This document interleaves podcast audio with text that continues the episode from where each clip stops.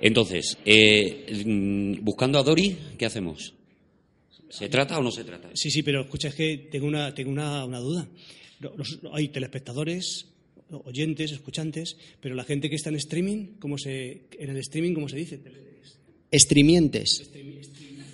Hoy me han hecho notar que si Woody y Buzz Lightyear murieran, Andy lo ignoraría y seguiría jugando años con sus cadáveres. Qué maravilla, cadáveres muertos de muñecos para empezar el programa. ¡Comienza! ¡Todopoderoso!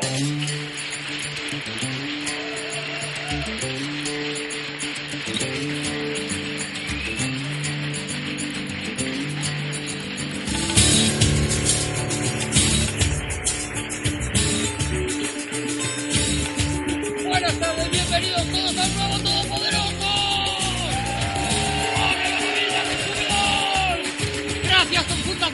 Telefónica, gracias a todos.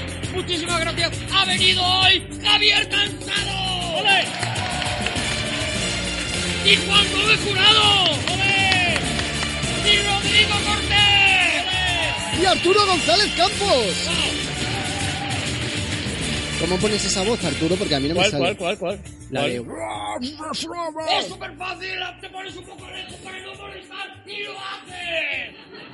Es fácil, es sencillo, no, no tiene... Pero no lo intentes, no lo intentes, no lo intentes. No me sale igual. ¿Sabíais, No, no. sabíais- sabíais que venía yo hoy también o no lo sabíais? Pero si te hemos presentado, Javier. Que- te ya, hemos pero es que no tengo, no tengo aurículas. Ah, que no tienes eh, auriculares. ¡Ostras! Vamos a hacer una cosa, Javi. Se te ha coges- hecho un feo, es verdad, Coges ¿eh? estos y yo cojo los No, no, otros. tienen que estar... Ah, vale, es que Juan se ha quedado con los auriculares de, de Javi. Joder, qué, qué diferencia, por favor, bendito sea el Señor, qué gusto hoy, Pero por que- favor. Ay, qué calentito. Gracias, Juan. Nos has calentado los auriculares, porque siempre, esto es un tema, siempre están gélidos. Sí. Están gélidos. Sí. Eso, eso- no se, nunca se cuida. Hombre, los estudios de, de radio, los auriculares no se cuidan. Aparte de las miasmas que tengan y las Sí, bacterias sí, y tal. las cosicas. Aparte de lo que vaya acumulando, están fríos. Es verdad que nosotros que ya estamos a un nivel pues máximo, Claro. debería haber un calentador de Hombre, una persona- una persona que llegara, se pusiera los, y te diera los auriculares ya pues con una temperatura para que Claro. resultase agradable. Con su sueldo, becario, lo que Sí, fuera, no, no, no, muy sueldo, bien. pero claro, que te calentara, que llegaras aquí y estuvieras en la gloria. Que esté bien pagado, un como ha señor hecho Juan ahora, gracias, Juan. un señor con orejas grandes y ya está. Bueno, estamos en el nuevo Todopoderosos. Vamos a punto de comenzar la segunda parte, el volumen 2 de Pixar. Y nos habíamos quedado en Los Increíbles, ¿no? Esto yo creo que es que los dos programas se van a escuchar como muy seguidos, uno detrás de otro. Entonces yo le quiero dar un ritmo al rimito, principio, rimito, Juli. ¿vale? ¿Eh? Entonces, mm, eh, Los Increíbles, ¿tenemos algo más que decir de Los Increíbles por, por hilarlo ya con el programa anterior y hacemos una cosa mágica? Está tratado. Está tratado. Bueno, Vale. que yo creo que... si- cerramos Increíbles. Bueno, yo creo que el siguiente programa va a ser solo, solo sobre, sobre Los Increíbles 2, que se estrena... Sí, en, en- en breves. Dios mediante. En. Dios mediante respecto a, a lo que estamos haciendo hoy. Pero os acabáis claro. de cargar la intemporalidad de este programa. No, no, no me refiero respecto al streaming. Yo, estoy- yo hablo para la gente del streaming, no a la gente que está en podcastos. Yo hablo en, en streaming, a la gente que está aquí y ahora, es de contexto. Entonces, para esa gente, sea, Para ti es podcastos, Javi. hombre, claro. Pero lo he dicho, lo he dicho en, en griego, ¿no? Le ha salido Sí, como... lo Lo, es. he dicho Oye, como no, de antes de que entrar en el tema, ¿nos da no, mucha envidia cuando se reúnen en Grecia en la Plaza Sintagma? Nos da, cuando dicen, se han reunido en la Plaza Sintagma, dice, joder, qué, qué- Cómo mola. qué intelectuales son, qué, Qué maravilla. Te espero en hipotenusa Están con en- cateto. Están en Atenas. Es así, es que es así. Mola. Es que es verdad. así, es que vamos a la, vamos a la avenida de Pericles. Joder, te quedas flipado, tío. O sea, es- Claro, es verdad. Aquí, bueno, pues tenemos lo nuestro. Bueno, Pues, aquí tenemos a Baltasar Gracián, aquí en Madrid, por A lo menos. Tocha, bueno, bien, está bien, pero no, no compare. Avenida de José Antonio. Avenida de José Antonio. Eso pues, ya, perdóname, pero eso ya... Eso ya no. Pero yo me he bajado en ese metro. Usted es un muchacho. Bueno, que... ¿Quién, quién se carga aquí la temporalidad, Juan? ¿Quién se la carga? Bueno, entonces la siguiente película que toca por orden de lista estricto es una película que yo voy a defender, a pesar que para mucha gente es, bueno, estas de las flojitas y demás. La siguiente película iba de coches que hablan y tienen ojos en, la- en las lunas, y a lo mejor eso la hace un poquito más indefendible, y se llamaba Cars. Life could be a dream, life could be a dream. Do, do, do, shaboom. Life could be a dream if I could take you up in paradise up above. If you would tell me I'm the only one Yo that en you el love. colegio, yo en el colegio hice una coreografía con el Shibum Shibum. ¿Con el Shibum? Antes de Cars. Mucho antes de Cars. Hice una coreografía, yo y, yo y un amigo, o un amigo y yo, mejor dicho, y con la coreografía dice Shibum, con un sombrero de copa. Shibum, Hombre, cada vez- tú eres un gran bailarín y Hombre, eso ha quedado muy claro. Y, y ¿te acuerdas de la...? Hombre, lo podía hacer, pero claro, al ser un... Claro, al ser un, un podcast. al ser un- al ser un po- ¿Pero era fin de curso? Eh, fin de curso, sí. Hice un año hice Antonio Vargas Heredia, Flor de la raza Calé, Qué maravilla. de una cosa de García, García de Lorca. Qué Y, maravilla.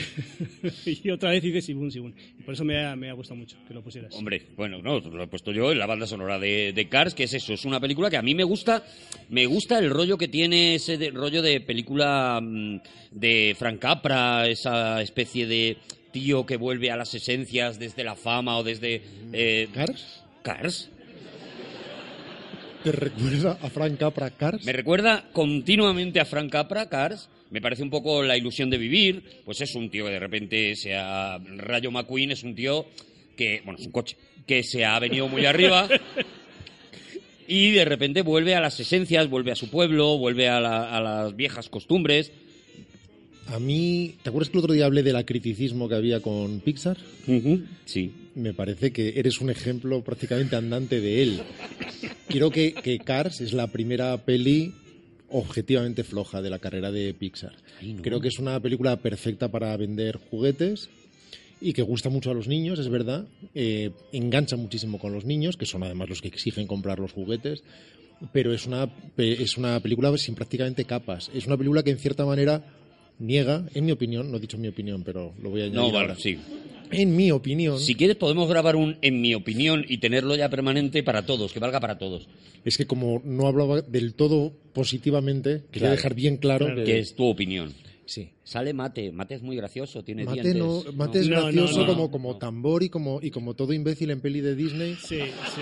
que sirve de alivio cómico. No va más allá, efectivamente. es, es, es cómico como Jar Jar Binks. O sea, es sí, es, es entrañable. es- Da pena, da penita, sí. Para empezar, hay un tema con los ojos en, los, en el parabrisas. Yo me imagino las, las semanas y semanas de brainstorming hasta que decidieron deshacerse de la idea de hacerlo con los faros. Claro, que es lo que te Y, pide el y cuerpo. seguro que hicieron todo tipo de diseños con faros hasta que decidieron, mira, tenemos que tener más expresividad a tomar por culo. Ponle los ojos en, No es, en el cre- no es parabrisas. creíble, no es creíble esto. Y todo el rato, ¿nos pasa con los ojos de Cars que nunca funcionan los ojos? Que No, siempre dices no, que hacen sí. ahí unos ojos. Les hacen además como unas persianas que hacen de... de- Mira, Cars no es una mala pestañas. película, porque ¿por qué va a ser una mala película? Es una película en la que todo es correcto, Sale Paul Newman. pero es una película absolutamente lineal que significa exactamente lo que parece que significa. Es la enunciación exacta de su historia y más allá de la historia lineal no hay absolutamente nada. Mientras que, que, eh, quizá no sea poco, pero en todas las películas de Pixar, hasta entonces, y en bastantes de las que vienen después, precisamente se definen por, su, por sus múltiples Capaz. capas. Sí, estaba intentando usar un sinónimo. Complejidad. Ya, ya te lo cierro yo. Cierta complejidad. ¿Qué ¿Ves te por qué me gusta Cars? ¿Qué Porque te es parece simple. simplejidad? Exactamente, es muy simpleja. Me gusta mucho simplejidad. Es Claro. bonito, es O sea, está en contra de lo, de lo que yo estoy defendiendo ahora mismo, pero sin embargo me gusta mucho el término. Pero que Pero sí. es que es lo que significa. Pixar es eso. Pixar es una cosa que es aparentemente simple y cuando rascas un poco, menos en Cars, eh, te encuentras cosas. Incluso de realización es muchísimo más plana y mucho menos creativa que las otras películas. Es la más funcional de todas y es en la que más noto la rosca de lo que debería dar pena y lo que debería ser una lección sobre la amistad y, y sobre la mejora del carácter, etcétera. En ese sentido, me parece un ejemplo. Es una película que podría ser de Disney. Y no, no como algo necesariamente malo, pero estamos hablando de que precisamente Pixar lo que hace es revolucionar las cosas y sobre todo con la intervención de, de Andrew Stanton, que es uno de los guionistas de prácticamente todas las películas, consiguen llegar también a los adultos. De alguna manera, uno de los, de los grandes valores de las películas de, de Pixar es que emocionalmente consiguen ser tan precisos que son capaces de crear prácticamente dos historias en paralelo que están atañendo y, y que están apelando a diferentes generaciones. Hay cosas que los niños no pueden entender y hay cosas con las que los padres no resuenan, pero tienen muchas cosas con las que hacerlo. Sin embargo, creo que Car se dirige al niño de seis años, lo cual está muy bien, y con, y con él funciona como un tiro. Pero creo que el padre, con tu posible excepción, y, y no siendo literal en la enunciación, No, en este caso no. eh, no, no se siente particularmente, particularmente Concernido. concernido por esta película. Sí. O atañido. ¿Qué os parece es que he atañido? dicho atañido, ya te he dicho antes y quería, no quería utilizar, o quería utilizar eh, otra, otro, otra- ¿Atañido existe? Pues yo juraría que sí, pero podemos abrir un debate. Eh, ¿Sabéis qué pasa? Que yo no sé si Frank Capra, pero hay una película en la que sale Michael J. Fox, cuyo director no recuerdo, Es esa, sí, es esa. que se llama Doc Hollywood, Doc Hollywood. 1991. Obra maestra. Maravillosa, estupendísima, es la misma ¿Era película. de Herbert Ross o era de Herbert Ross? A lo Henry mejor? Ross puede ser, sí. ¿Lo miramos? Y sí, yo- para eso está el ángel de, A de mí- sabiduría. A mí, eh, Cars, como sabéis que odio, odio de una manera primaria los coches, los odio, no me- o sea, los odio, o sea, es algo, algo que me, me, me, me supera. O sea, Pero, no, Javi, odias los coches y odias las películas de animación, con lo cual, claro, esta No, película... ya no, ya no odia las Ah, ya películas de no, animación, ya- ya- una evolución en el personaje. Eh, digamos que no las odio, soy un poco refractario ahora. O sea, he pasado del odio a ser refractario de las películas de, de animación. Ah, bueno. En esto, o sea, que voy a un No, lo que estamos consiguiendo con Todopoderosos es brutal, Vamos ¿eh? ver Un trabajo contigo... De hecho, de hecho, he visto prácticamente todas las Pixar, las he visto, con lo cual, imagínate. Pues entonces Pero el- Cars no. Cars sí, sí, he visto, he visto la 1 y parte de la 2. ¿Y qué, qué sentías cuando Pues, veías eh, esos coches? de- animal La versión. 2 no la defiendo ni yo, fíjate. Animadversión.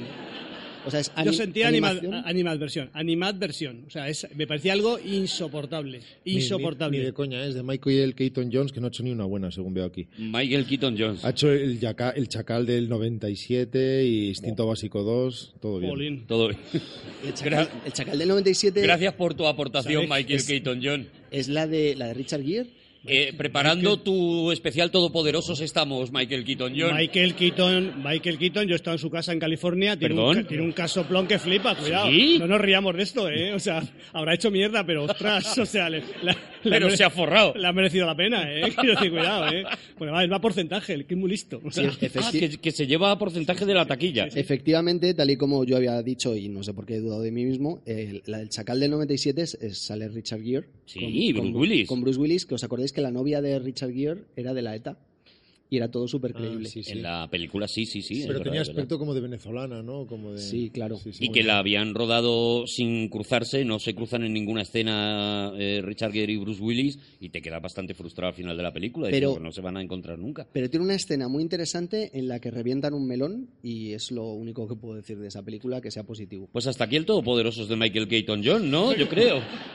Ya está, ¿qué estabas diciendo, Javi? Perdona que, que no, no, no, no, es que no, estaba, no, no, sí. ¿Qué estabas diciendo de Cars? No, que, que- eh, que no puedo sentirme más solo. Vamos a ver, es que en mi opinión, ya, eh, en mi opinión, el, yo digamos que yo soy, como decir, yo me, me, me implico mucho con las películas, cosas que tienen que, o sea, digamos que no soy, como decir, no, no, no soy objetivo, o sea, yo si, si algo me atañe, entonces, Claro, claro, claro, lo hace- lo haces personal, entonces ¿no? es algo que, como si yo los, los coches los odio, pues entonces todo lo que sea representar, representar automóviles, pues no, no puedo, me, me, su- me supera, entonces no, no puedo, tengo tengo opiniones muy negativas de la película por todo, posiblemente por, por la propia, por, por lo propio, la propia animación, la- por lo Bueno. propio, el propio tema, y ya está. Es empezar en bajona lo que, lo que hemos hecho. El programa pues empieza abajo del todo. Está Paul Newman, eso sí. Sale por Sí, Y claro. hay, hay un, ¿Veis? las, las escenas de... Y hay una, una grúa muy graciosa que es como italiana, que tiene como bigotes. Es que, es que al final no estáis apreciando lo bueno. Guido se llama, pero lo que, lo que a mí lo que me gusta mu- Guido.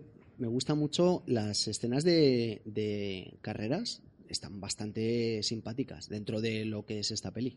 O sea, que tienes una sensación de espacio, de velocidad que está bastante chulo. Y les hace mucha gracia los frenazos. O sea, frenar, frenar en seco les hace mucha gracia. Y a ti te sienta mal. Porque Y es que lo odio, lo odio. O sea, está, todas las películas, eh, digamos que hay, una- hay algo que, que- que atraviesa todas las películas de, de Pixar, todas, que, que el tratamiento con los automóviles es a- ir, a- ir en contrasentido, hacer frenazos, y eso les, les hace, les parece descojonante. O sea, les parece graciosísimo.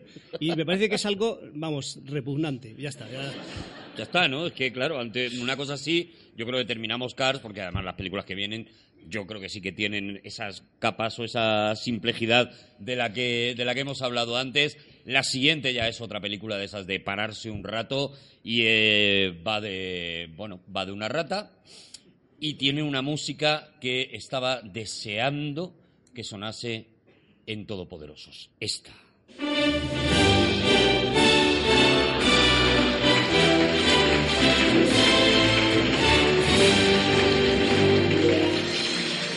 ¡Ratatouille!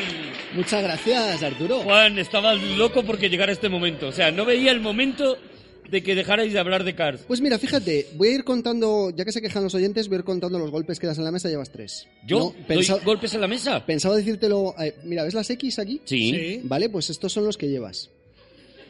Pero o sea, bueno, pe- que- pe- que- pensaba decírtelo después del programa, pero ante... Los ante- oyentes no se han quejado de nada. Qué agresividad, Juan. Juan, admite que te ha, que te ha cogido bien, te ha pillado. Claro, o sea, te he hecho daño y tú me has devuelto de una manera... Que eh, haya un tío en Twitter contando los golpes. No, claro, no es los oyentes. No. Hay un señor contando los golpes que eso ya me, me preocupa, sinceramente. Ahora mismo sí, pero eh, fijaos, esta película, a pesar de que transcurre en Francia, es una obra maestra. Sí, Sí. Que- Claro. Quiero decir que mm, todo puede Pues vamos a por Wally.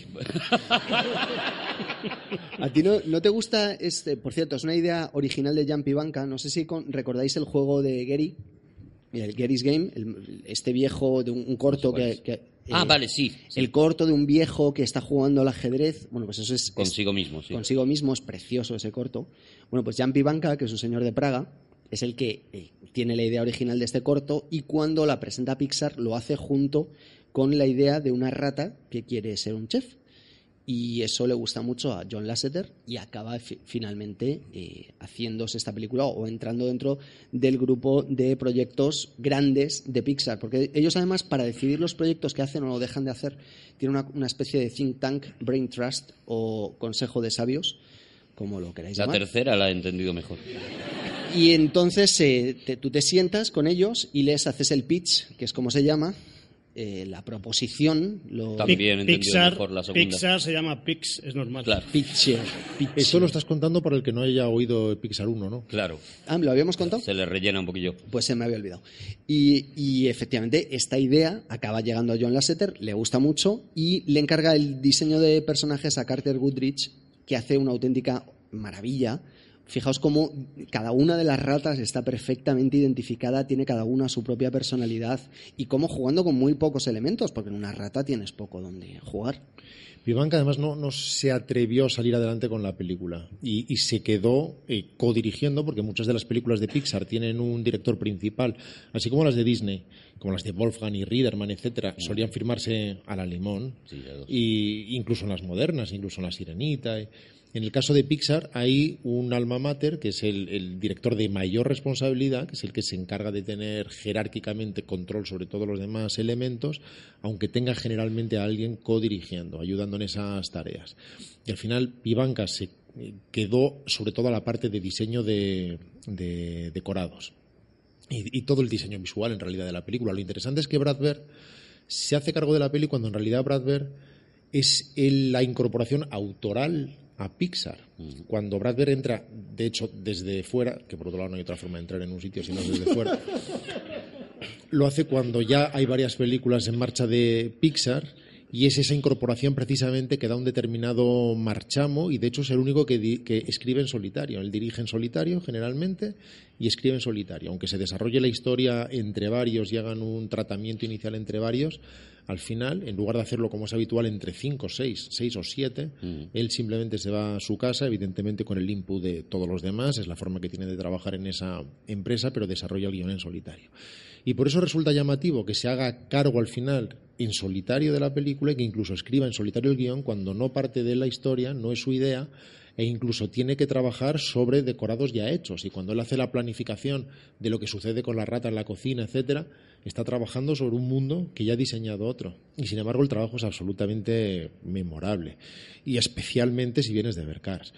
Es una película tiene una luz absolutamente impresionante, tiene una, hay una, una imagen de París que es deliciosa, de un romanticismo y de un esteticismo Minelli.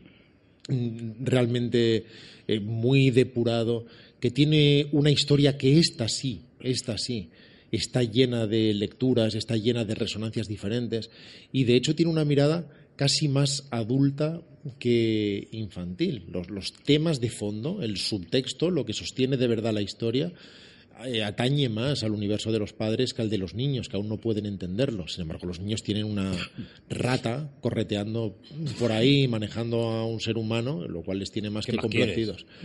Y, y, hay- y solo, y esto eh, entiendo que es, y, y admito desde el primer instante, que es estrictamente personal, absolutamente personal. Pero me gustaría saber cómo, cómo lo veis vosotros.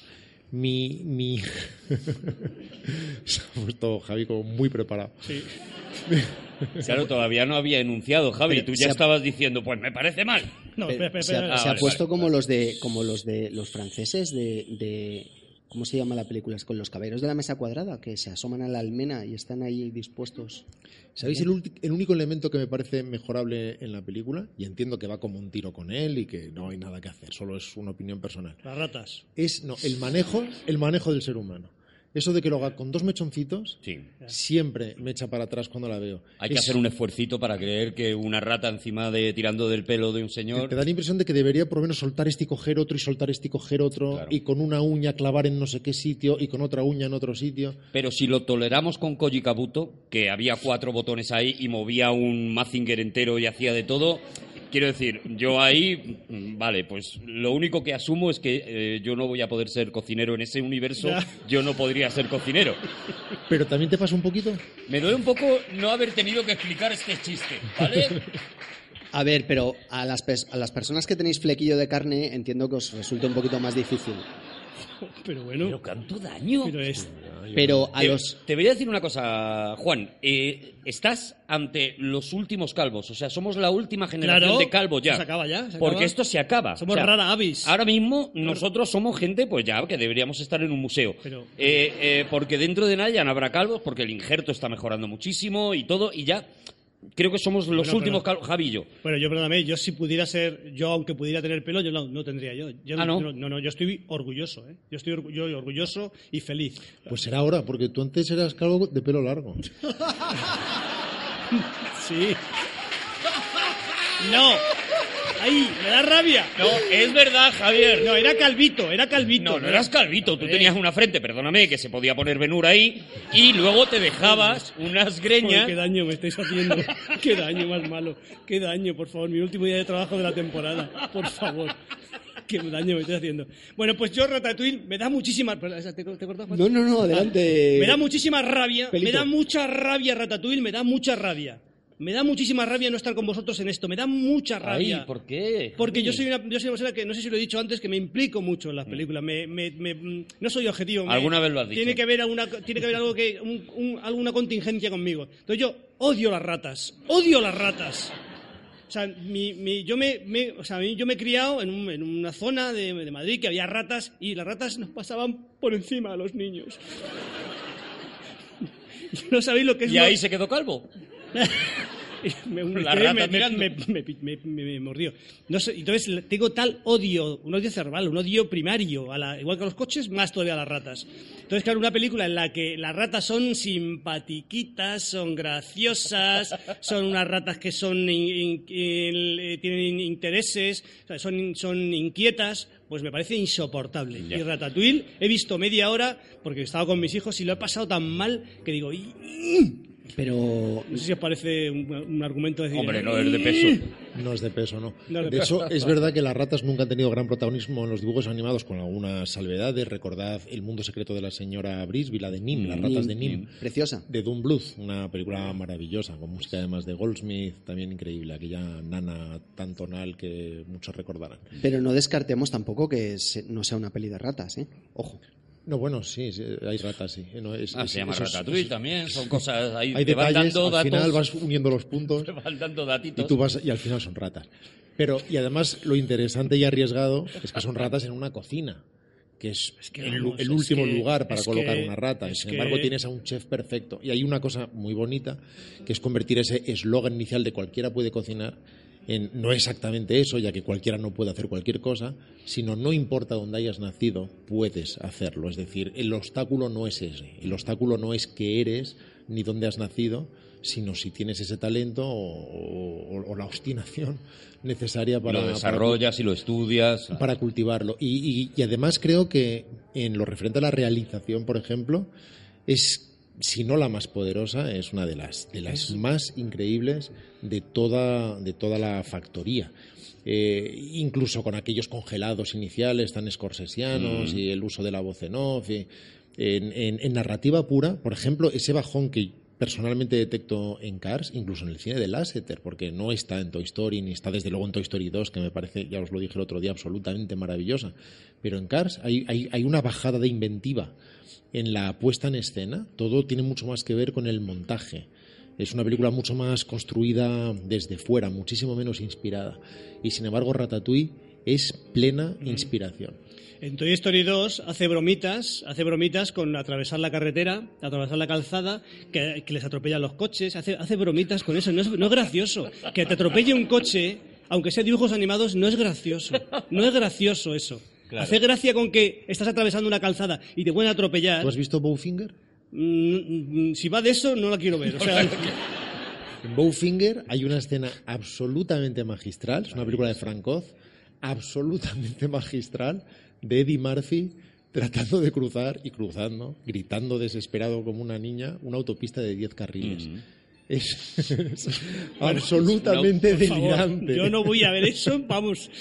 Además, hay un momento en que la, la imagen se convierte en el juego de la rana. O sea, Eddie Murphy se, con- se convierte en una rana y va pasando por los coches también. Pero claro, a ti te da gritando- algo con esto. Gritando con desesperación, Claro, pero claro, que es como diciendo, quiero vivir, quiero vivir. O Pero sea, es le- que y vosotros- lo peor es que le habían mandado por un café a la acera de enfrente. Claro, pero vosotros no habéis vivido al lado de una carretera, entonces. Es que no habéis vivido. Yo, yo vivía en una carrete- al lado de la carretera de Toledo y vivía. el- Entonces era vivir bajo el peligro continuo. Coches que se salían de la calzada y se iban a las Claro, aceras. si era qued- peligro, por favor. ¿cómo vamos a- Y si te quedabas en la acera, te asaltaban las ratas. Es que tu vida es una mierda, Javi.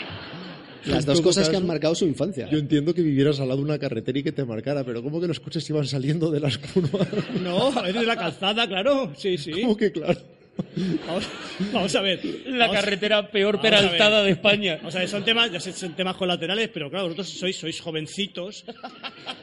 Si veis alguna película de época, en las carreteras españolas había árboles. En las, había árboles. ¿Os acordáis de esto? Que había árboles. sí, que era ese, ese- ese- que ser, burro para poner un árbol al lado de la carretera, porque antes eran Y caminos. se pintaba de blanco lo de abajo. Vale, eso es para que vieras que hay árboles. Vale, entonces pues, los quitaron porque la gente se salía de las. De las no sé, que la- quien se saliera, no todo el mundo, pero un porcentaje el que fuera. Entonces salía y se pegaban leches. Entonces en, la- en- en mi, en mi- mi barrio era, en fin, no común, pero ocurría con frecuencia que coches salían de la calzada y se encontraban contra una casa, te lo juro. Entonces tú sabes lo que es vivir pensando que estás bajo un peligro absoluto. Claro. Dices, Esto, esto es verdad.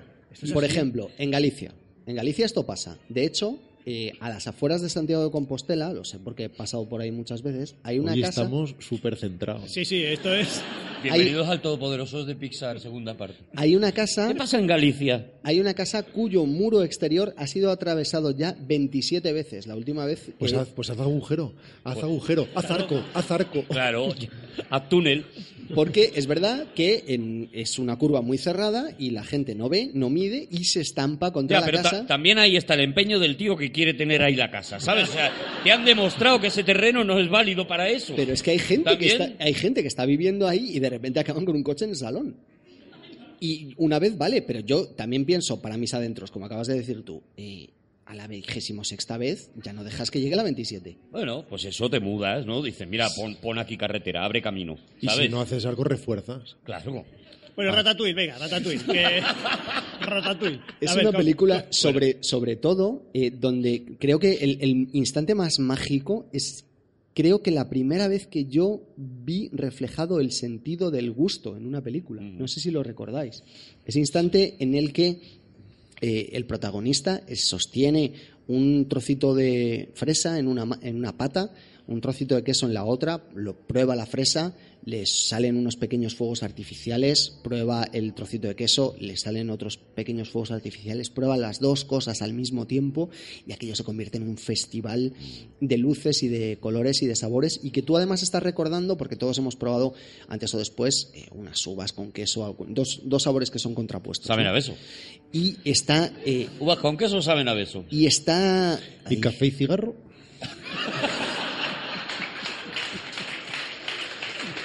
Saben a beso. Y, es- y estás de, de repente sintiendo esos mismos sabores que está eh, sintiendo el protagonista y entendiendo que una mezcla eh, puede ser más que la suma de las partes. Como Pero el café y eso- pero cigarro. eso que dices que. Pero eso que, que- perdona, Que marida, que que- marida. Ah, que, o sea, que esa- esta película te explica los, los maridajes, que los entiendes. Sí, pero hay, hay, eh, hay los sentidos que no son el de la vista y el oído, son muy difíciles de explicar en cine, como explicas el olfato en cine. ¿Con fuegos artificiales? En este caso lo que se explica es el sentido del gusto y es todavía más difícil. Tú no, tú no tienes la manera de, de interpretar o de trasladar esa experiencia vicaria, pero en esta película está Bueno, hay una- excepcionalmente bien Hay una contada. manera cuando pruebas algo y haces. "Mm". Eso Claro, eso también ay- ayudaría también. Sacando la lengua, una- pero Una eso fórmula a lo mejor Para Chaplin simplista. bien, pero igual Pero estamos... es verdad que, que lo hace de una forma muy sinestésica y es, y es especialmente divertido cuando la rata gorda y vulgar trata de hacer lo mismo y siente unas chispitas de algo que le medio recuerdan a... Pero claro, no, no tiene la educación en el paladar como para llegar a ella, que al fin y al cabo hablamos de la rata, que es la mejor chef del mundo. Es, es exquisita, es, eh, puedes, puedes disfrutar cada, cada encuadre, cada diseño, cada gesto. Es una de las más trabajadas y es de hecho, por otro lado, imperfecta como la mayoría de las mejores películas de Pixar. Muchas de las mejores películas de Pixar son imperfectas o desequilibradas o reúnen dos películas en una o tres en una y esta no es excepción, ¿no? No es una de esas películas de plantilla, mientras que Buscando a Nemo sí que es un guion de plantilla, De absolutamente abajo, cerrado, o incluso películas perfectas para mí, como Toy Story 2. Es, es- es un guion canónico como para dar clases con él en las escuelas de guion. Eh, Ratatouille no, no, no tiene, no tiene un guion tan cerrado en sí mismo, con un planteamiento en el que después se vayan recogiendo cada una de las semillas. Es más libre, es más discursivo, pero, pero tiene algo muy particular ¿Sabéis- precisamente por eso. ¿Sabéis que me gustaría que cuando lleguemos a una película, sea de si seguimos en la temporada que viene o cuando sea, y que hablemos de unas películas y tal, y que se refleje alguna fobia que tenéis vosotros?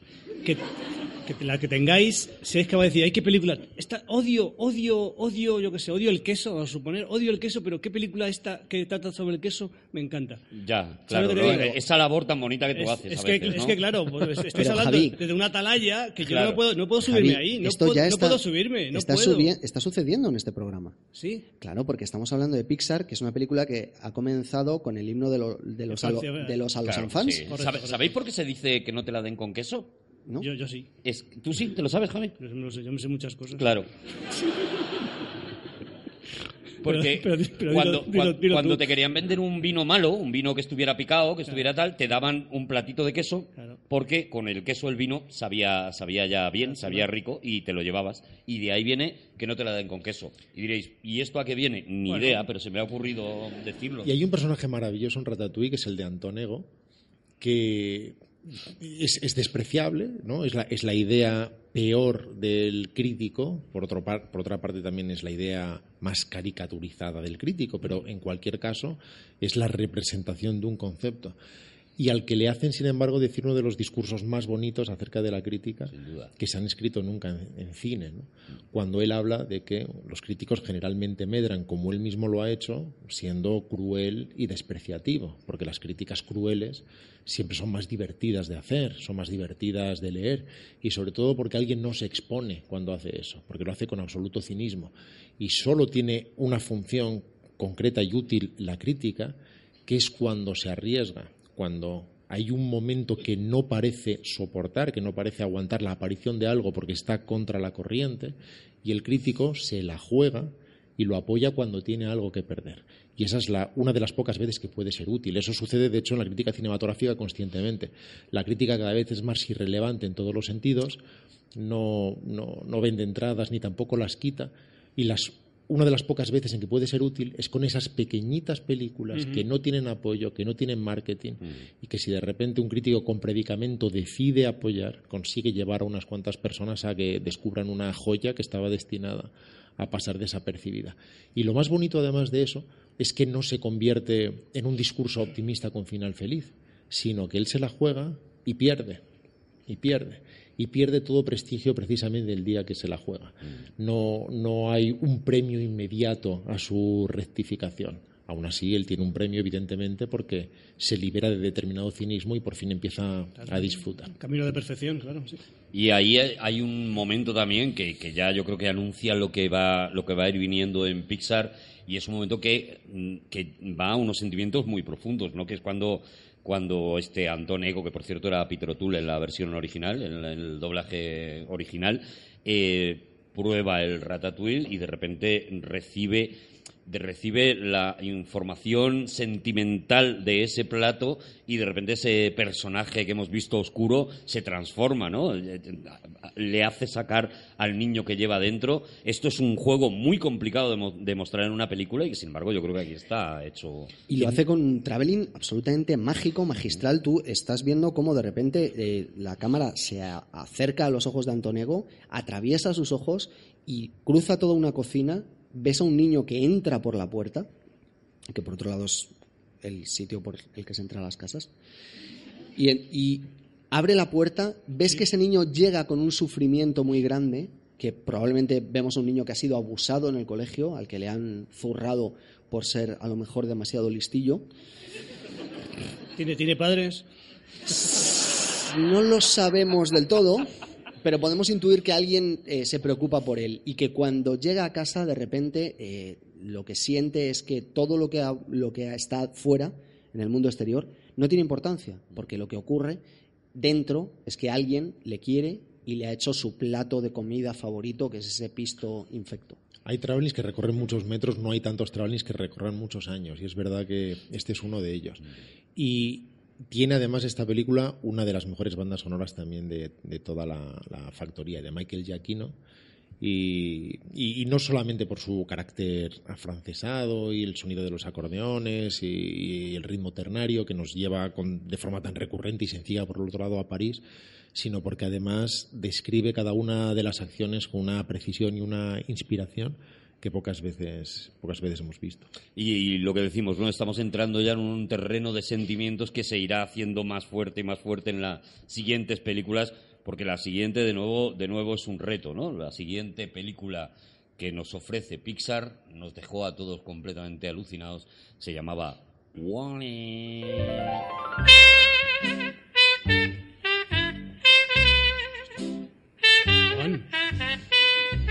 ¿Qué? la Francia. la en Ghost.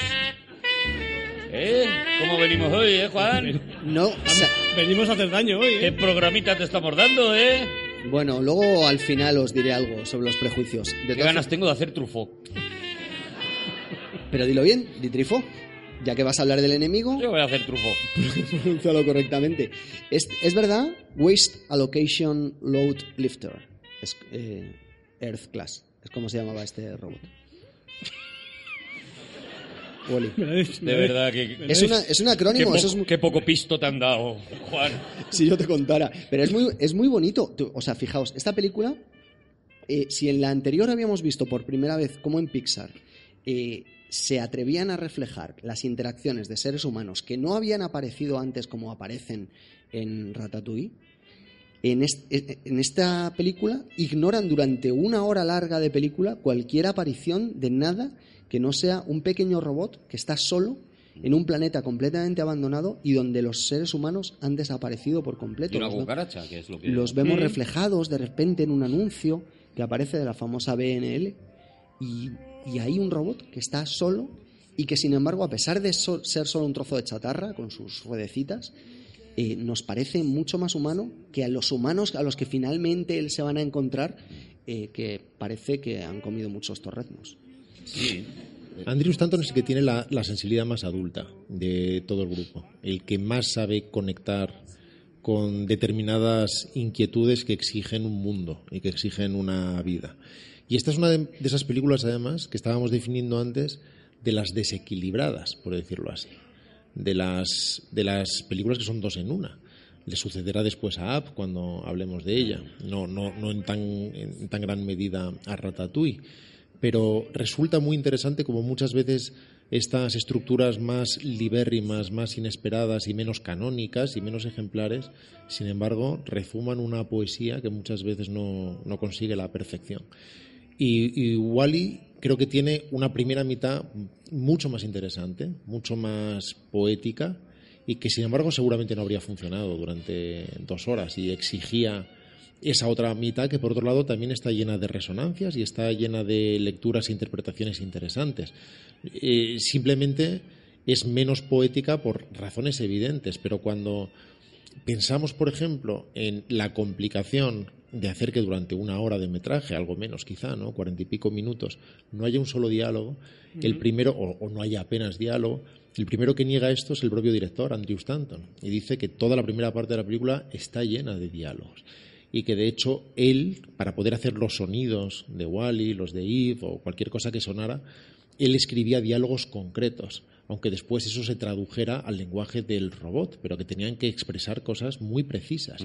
Y para eso trajo además al mismo diseñador en la Guerra de las Galaxias que había desarrollado el lenguaje de R2D2, que al fin y al cabo expresa emociones, que enfatiza eh, reacciones Y que tiene sus réplicas por parte de C3PO. y que, y que tiene sus réplicas por parte de C3PO y que expresa agrado o desagrado o sorpresa o suficiencia.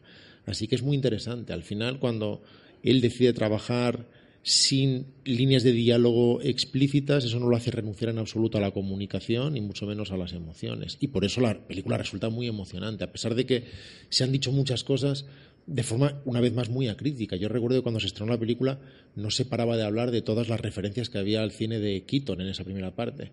No hay referencias al cine de Keaton en esa primera parte en absoluto. Y, y, y Wall-E no tiene una forma de evolucionar y de expresarse similar a la de Keaton en absoluto, para nada. Los dos pertenecen al cine mudo, de acuerdo, podemos hablar a partir de ahí, pero no es necesario repetir cada cosa que leemos sin, sin la menor reflexión. Quizá más cerca de Tati, a lo mejor ese, ese personaje. Tiene de- mucho más que ver con Tati Claro, que con Keaton, mucho claro, más. Claro, a mí me lo parece, ¿no? A mí es que me da, me da mucha rabia oíros que... ¿No te gustan los robots? Porque Pero yo- aquí no hay, no hay yo- indios de coches. Odio- ¿no? odio- que odio yo- los robots, Oh, yo- odio los robots. O sea, yo, sabéis que, me- no sé si lo he lo he dicho antes, yo me implico mucho en las películas. Yo, digamos que me. Me suena. Eh, entonces yo odio los robots. Yo. había en mi barrio, en mi barrio había un niño, un niño. Un niño robot. En mi barrio, no, había un niño rico. Un niño rico, teniendo en cuenta que el país de los ciegos, el tuerto es el rey. O sea, Vale, el rico, que tú lo ves ahora y dices rico. este- Rico que podía comprar matarratas, a lo mejor, podía, ¿no? que podía comprar eh, bebidas de cola de marca, no, no marca blanca como nosotros. Y, y tenía un robot. Y todos, todos le envidiábamos. Javi, ¿en tu época había cola de marca blanca? Había una de Pascual o no sé qué, había, bueno, marca blanca, otra marca que no era tan... Pitusa Cola. No, había, había, sí, había... de Pitusa Cola, cas- Pitusa Cola. Perdóname, es- es- es- es- no sé decir marca, pero casera cola. Nosotros bebíamos Ah, sí, casera de la casera Sí, cola. sí, sí, sí. porque éramos muy pobres. Y este niño bebía pues cola, Coca-Cola y tal. Y tenía un robot que le trajo su. Tenía una familia, bueno, desde fuera. Y tenía un robot y no nos lo dejaba. Nosotros jugábamos con cowboys y con cosas que estaba muy bien también, pero un robot. Ya ves. Y le cogimos tal manía a los robots. Que le decías, acércate a la carretera esa, mira, ahí en el- al lado del árbol. Sí, es que además él vivía en un palacete. Bueno, un palacete a lo que nosotros Claro, pensábamos que era un en- en palacete. vuestro claro. nivel, en vuestro Era un- nivel. una casa de dos Que era una pisos. casa con techo. Una casa con dos pisos, un palacete. Tenía agua corriente, madre mía. Vaya locura. ¡Qué lujo! Pues este tenía un robot y entonces cuando fui a ver Wally, que fui a ver a mis hijos a ver Wally, Mm. y salió el robot, digo, ¿qué hago yo aquí? Entonces rabia, no te gustó. Wally. No, claro, es que no puedo, es que algo Claro. me supera. No es soy- que hay algo muy... eh, claro, es que es Estamos algo, algo muy interno. Hay- coches, ratas y robots. Como sigamos así, Eh, ¿qué, qué es lo? Estoy aparte, viendo todo lo que queda y, y me parece que, que es que no vas a... aparte de la, Ojalá te guste el coco. de la crítica visceral y epitelial de Javier Cansado, esta película está ah, mm, muy, muy llena de cosas. Pa- Para empezar, de una reflexión de hacia dónde vamos como personas. Porque no es muy difícil tender un puente entre nuestra realidad y más hoy en día que vemos cada, eh, cada tarde en los telediarios imágenes del Océano Pacífico que está lleno de plástico, donde hay una isla mm, de plástico flotando que es del tamaño de toda Europa y que nos estamos cargando el planeta y que Pero estamos me dices a mí, muy, como, muy a mí como si yo tuviera algo que ver. Si yo, yo, yo no tengo coche, voy caminando, no utilizo todo de papel, llevo mi propia bolsa la compra. A mí no me cuentes que hay bolsa de. Bolsa Cuando de... dices del tamaño de toda Europa, ¿en qué manera eso aporta algo al hecho de decir el tamaño de Europa, por ejemplo? Pues que Sí, que podemos- no has quitado ningún país al que se pueda por sentir ejemplo, ofendido. en este caso yo he quitado a Rusia. Ah, porque eso sería Eurasia, y entonces he dicho toda Europa y no Eurasia completa. De ahí mi precisión. Pero entonces al revés, ¿no? Pues si dices toda Europa, entonces incluirá Eurasia. Casi todita Europa. Estamos más contentos ahora. El caso es que no es, de- no es, Con casi todita lo arreglas, claro. no es demasiado difícil trazar un puente entre nuestra realidad y la suya y sobre todo tampoco es demasiado complejo trazar una línea entre esos señores de obesidad pronunciada que miran una pantalla. Eso me parece más interesante. Porque es la primera parte apocalíptica.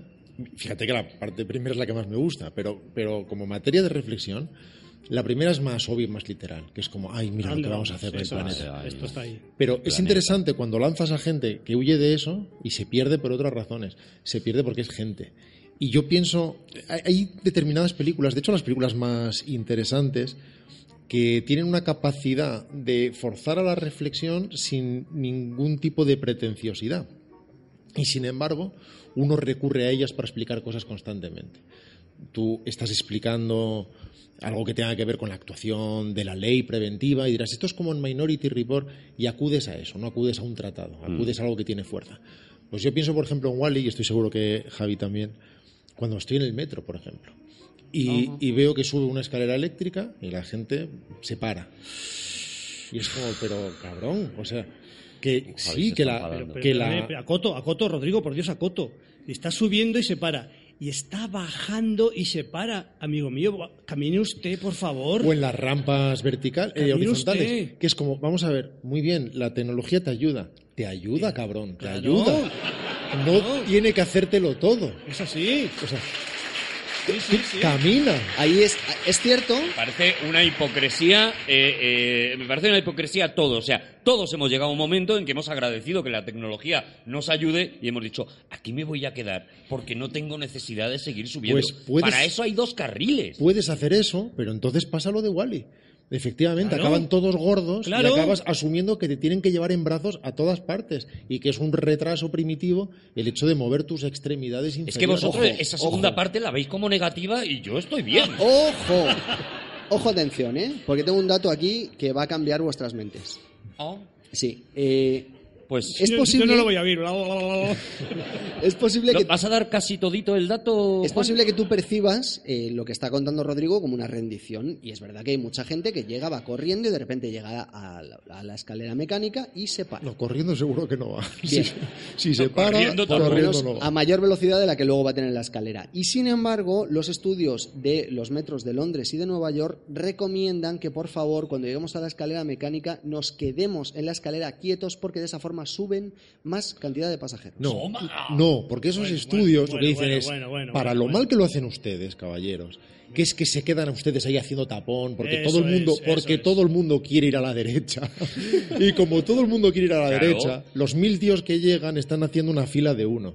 Y eso resulta muchísimo menos efectivo que ya que van a usted, que ustedes deciden que son amebas, que deben ser transportadas por fuerzas Sí, externas, señor, sí, señor. por lo menos vayan ustedes de dos en dos. Eso es lo que están diciendo en Londres Mira, y Nueva York. hay un experimento, una, que es, es una, una digresión, disculpa, pero es un experimento acerca de la gente, ¿vale? Del ser humano, cómo somos. Tal ¿Sabéis y como has dicho, la gente Sí, no sí. vamos a quedar bien, Ya, ya. Pero sabéis que nos comportamos como fluidos. O sea, Sí. El ser humano sale de la, siguiendo con el, con el metro, que sales, sales de, la, de la estación y ocupas todo el túnel. Tú Lo ocupas por, por, por antonomasia, lo ocupas. Dices, a lo mejor viene gente por el otro lado, que se jodan. Eh, es así. Sí, señor. Han hecho experimentos para evacuar. Estás leyendo un, mi mente. Evacuar un edificio, ¿vale? Entonces evacúan, eh, hacen unas pruebas. Ob- Obviamente son pruebas, por lo tanto no existe la histeria que ocurriría si fuera real lo que, está, lo que están eh, eh, o- o- obviando, están haciendo, ¿vale? Hmm. Entonces hacen, toman la salida, es que la gente escapa por una puerta y tardan X tiempo, lo que sea tal. Y lo que hacen es, dice, ahora vamos a poner un, un obstáculo en la puerta. Un obstáculo que tengan que sortearlo. Un obstáculo en la puerta. Pues la gente sale más deprisa si hay un obstáculo que sortear que si salen todos a mogollón. Pero, pero ¿qué somos? Somos amebas, ame- amebas pochas. Somos... Y un momento, y un momento, que puedes decir que es radical, que es radical. No, no, estoy siendo una persona muy ecuánime, porque al final tú tienes tres opciones en el metro. Tú tienes la opción de ponerte a la derecha y que te lleve, que la, vi- Ajá. que la vida te lleve. Eso ahí es. estoy, ahí estoy Metáfora, yo. metáfora, Ahí sí, me señor. encontráis a mí, buscadme en la derecha. Pero ojo, que hay otra opción que es no ir por las escaleras mecánicas y chupártelas de cemento. Estamos locos. O sea, ya no estoy ni siquiera recomendando eso, estoy siendo súper ecuánime. Estoy diciendo, de acuerdo, que tienes que subir tú por la de cemento poniendo tú toda la fuerza motriz, a- motriz habiendo tecnología. sube, Ni sube, siquiera estoy sube. recomendando eso. Es como, muy bien, eh, puedes hacerlo o no, pero no estoy recomendando eso. Estoy diciendo, ¿te quieres dejar ayudar? De acuerdo, pero déjate ayudar, cabrón. No Sí, que, que te sí, que lo sí. hagan todo. No que estoy, pero- estoy, pero- pero hay estoy algo- yendo por una un- vía intermedia, una tercera vía. Estoy preconizando una Rodrigo, tercera Como vía. si me dice, eh, estoy a gusto viendo la tele, pero la voy a ver de pie. No, para no. no, para que no me faciliten No, no, no, no, Pero lo que no, lo que no estoy, lo que no estoy dispuesto a soportar No, es la- me la- parece bien que haya coches, pero yo voy a sacar los pies por debajo como los picapiedras. No, hay coche, voy sentado. Bien. Pero hay una superioridad. No, no, no, no. no, Pero es que ve- no, pero no ve sentado, este- pero ve lejos. Este tema no se puede dejar así. No, pero yo voy a- tema voy a no se- abundar en no, ello. pero este tema no se puede dejar No así. voy a porque cerca. hay una, Continuamos en el especial de Pixar. hay una, hay una cierta superioridad moral de la persona que está a la derecha que le lleva la máquina. Yo, Pero ¿por que qué superioridad? porque Todo lo contrario. porque lo- Es un tío que No, no, asume, No, no, no, no. "No me Uy, apetece uy, subir". Uy, uy, uy, uy. Pues yo, que soy de esa persona primaria, Sí. que soy, soy un burro, que subo por las escaleras de cemento, como decía Rodrigo, por las escaleras mm, presenciales, por decirlo así. Bueno, pero porque tú en tu Subo- barrio unas escaleras las tenía nada más que el niño rico. Vale, eso es. Tú tenías terraplenes. De acuerdo, de acuerdo que para mí es un lujo subir escalera, de acuerdo, pero lo hago. Pues cómo me, me- me- me miráis, y ahí te incluyo, cómo me miráis los que vais subiendo por la escalera diciendo, vaya, vaya imbécil, y yo, yo por dentro digo, y yo voy diciendo, guarro, gordo, cabrón.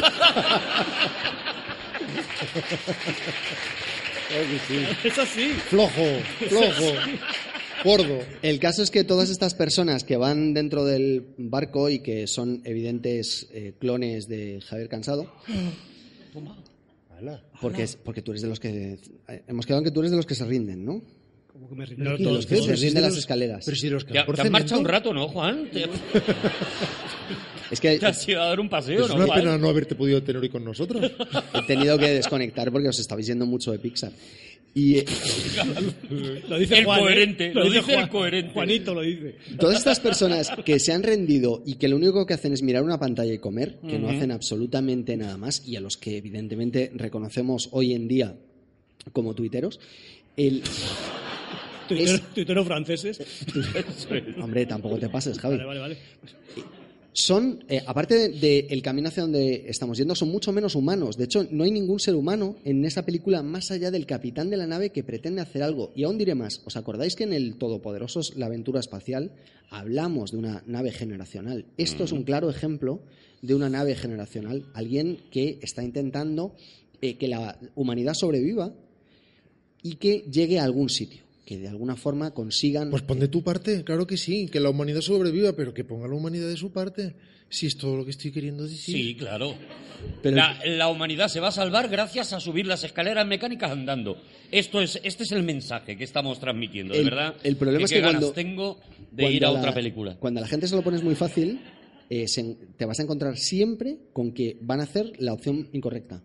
Ese es el, el- lo que la película nos A está no diciendo. ser que les pongas un obstáculo delante. Cada vez se acerca más el Pixar 3, ¿eh? Ya os lo digo, ¿eh? ya, os lo, ya os lo digo, ¿eh? Es una de las mejores, de las películas mejor iluminadas, mejor fotografiadas, sobre todo en su primera parte. Y como sucede en la anterior película de Stanton, que es Buscando a Nemo, la música es de Thomas Newman, una banda sonora maravillosa. Y que consigue, consigue de nuevo eso, ¿no? Consigue contarnos una historia de amor entre dos objetos apar- aparentemente, porque Wally todavía, como tú decías, ¿no? Tiene una serie de sonidos que emite, los ojos son más grandes, pero Eva, Eve, es prácticamente nada, es un dibujito, no es nada. Embargo, Extraterration, Vegetation, Evaluator. Pues vamos con la siguiente película.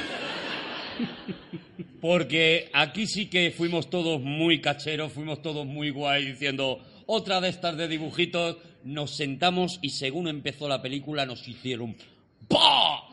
Y nos pegaron un bofetón. La película empezaba de una manera que no nos podíamos imaginar, nos agarró el cuello. La película se llamaba Up.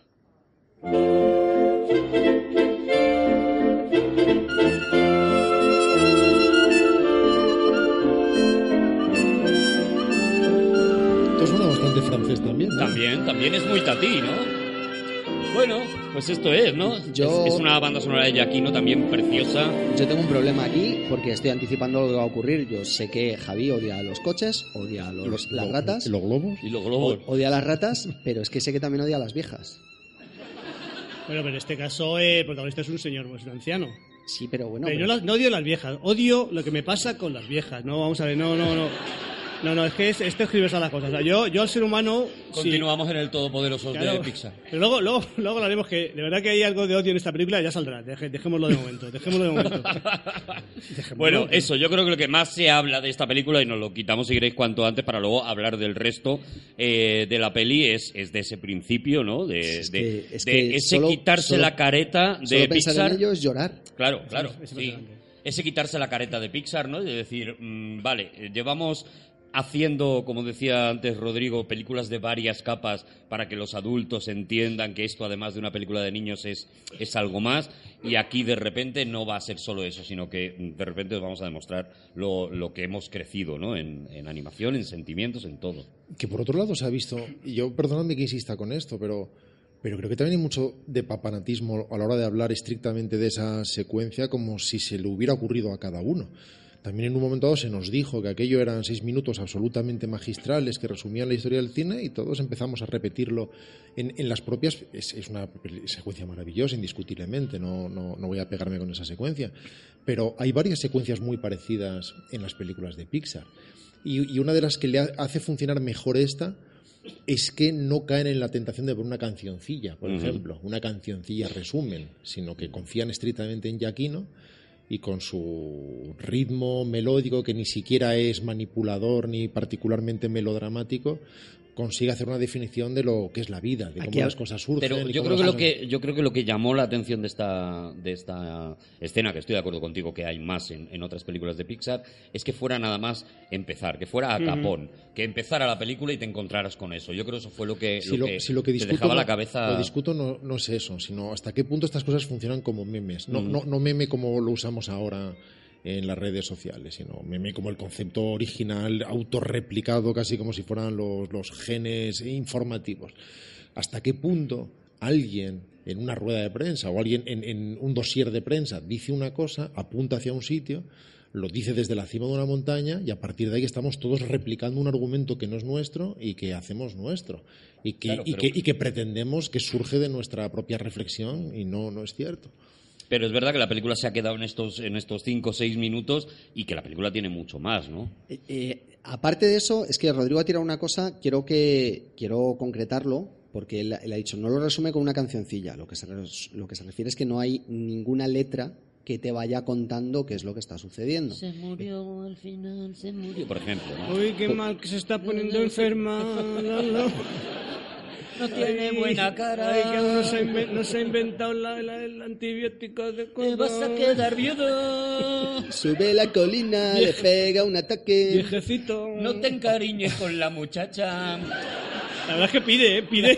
La verdad es que pide letra, ¿eh? Eh, Vamos, vamos. pe- pero, es verdad que muchas veces, y esto eh, te lo digo, eh, os lo digo porque a mí Rodrigo me lo corrigió una vez. Sí. Yo una vez le dije, porque qué bonita la canción de la Guerra de las Galaxias. Dije, cuando, es, cuando tiene letra es canción, cuando no tiene letra es un tema. Y esto es muy importante. ¿Estamos seguros de que ha venido Juan al Pixar 1? Yo creo que no.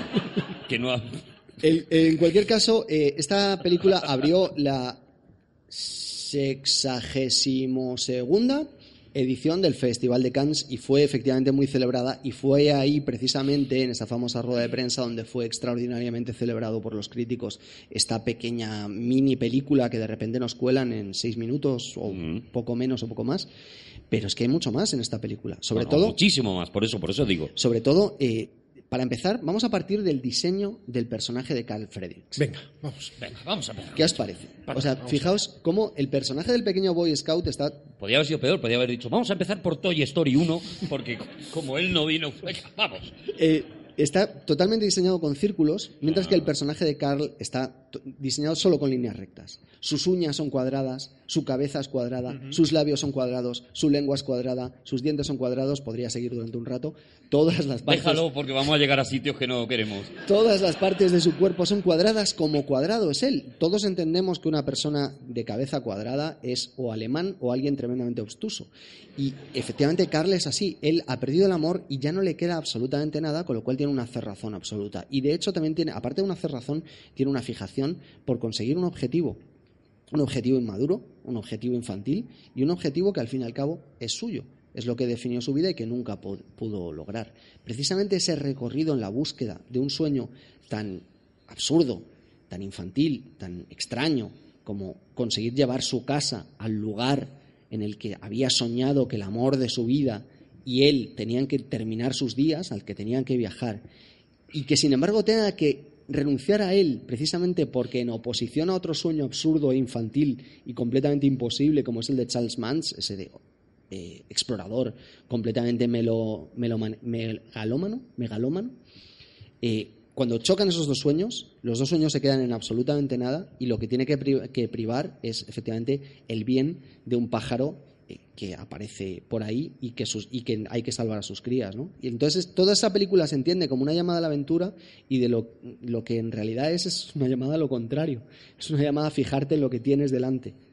Es una película que sorprende en Pink Doctor porque eh, su gran fuerza es precisamente la facilidad que tiene para expresar el mundo infantil y, y para conectar con los niños de forma muy profunda en sus obsesiones particulares. Y, eso lo veíamos muy bien en Monstruos, por ejemplo, Monstruos S.A.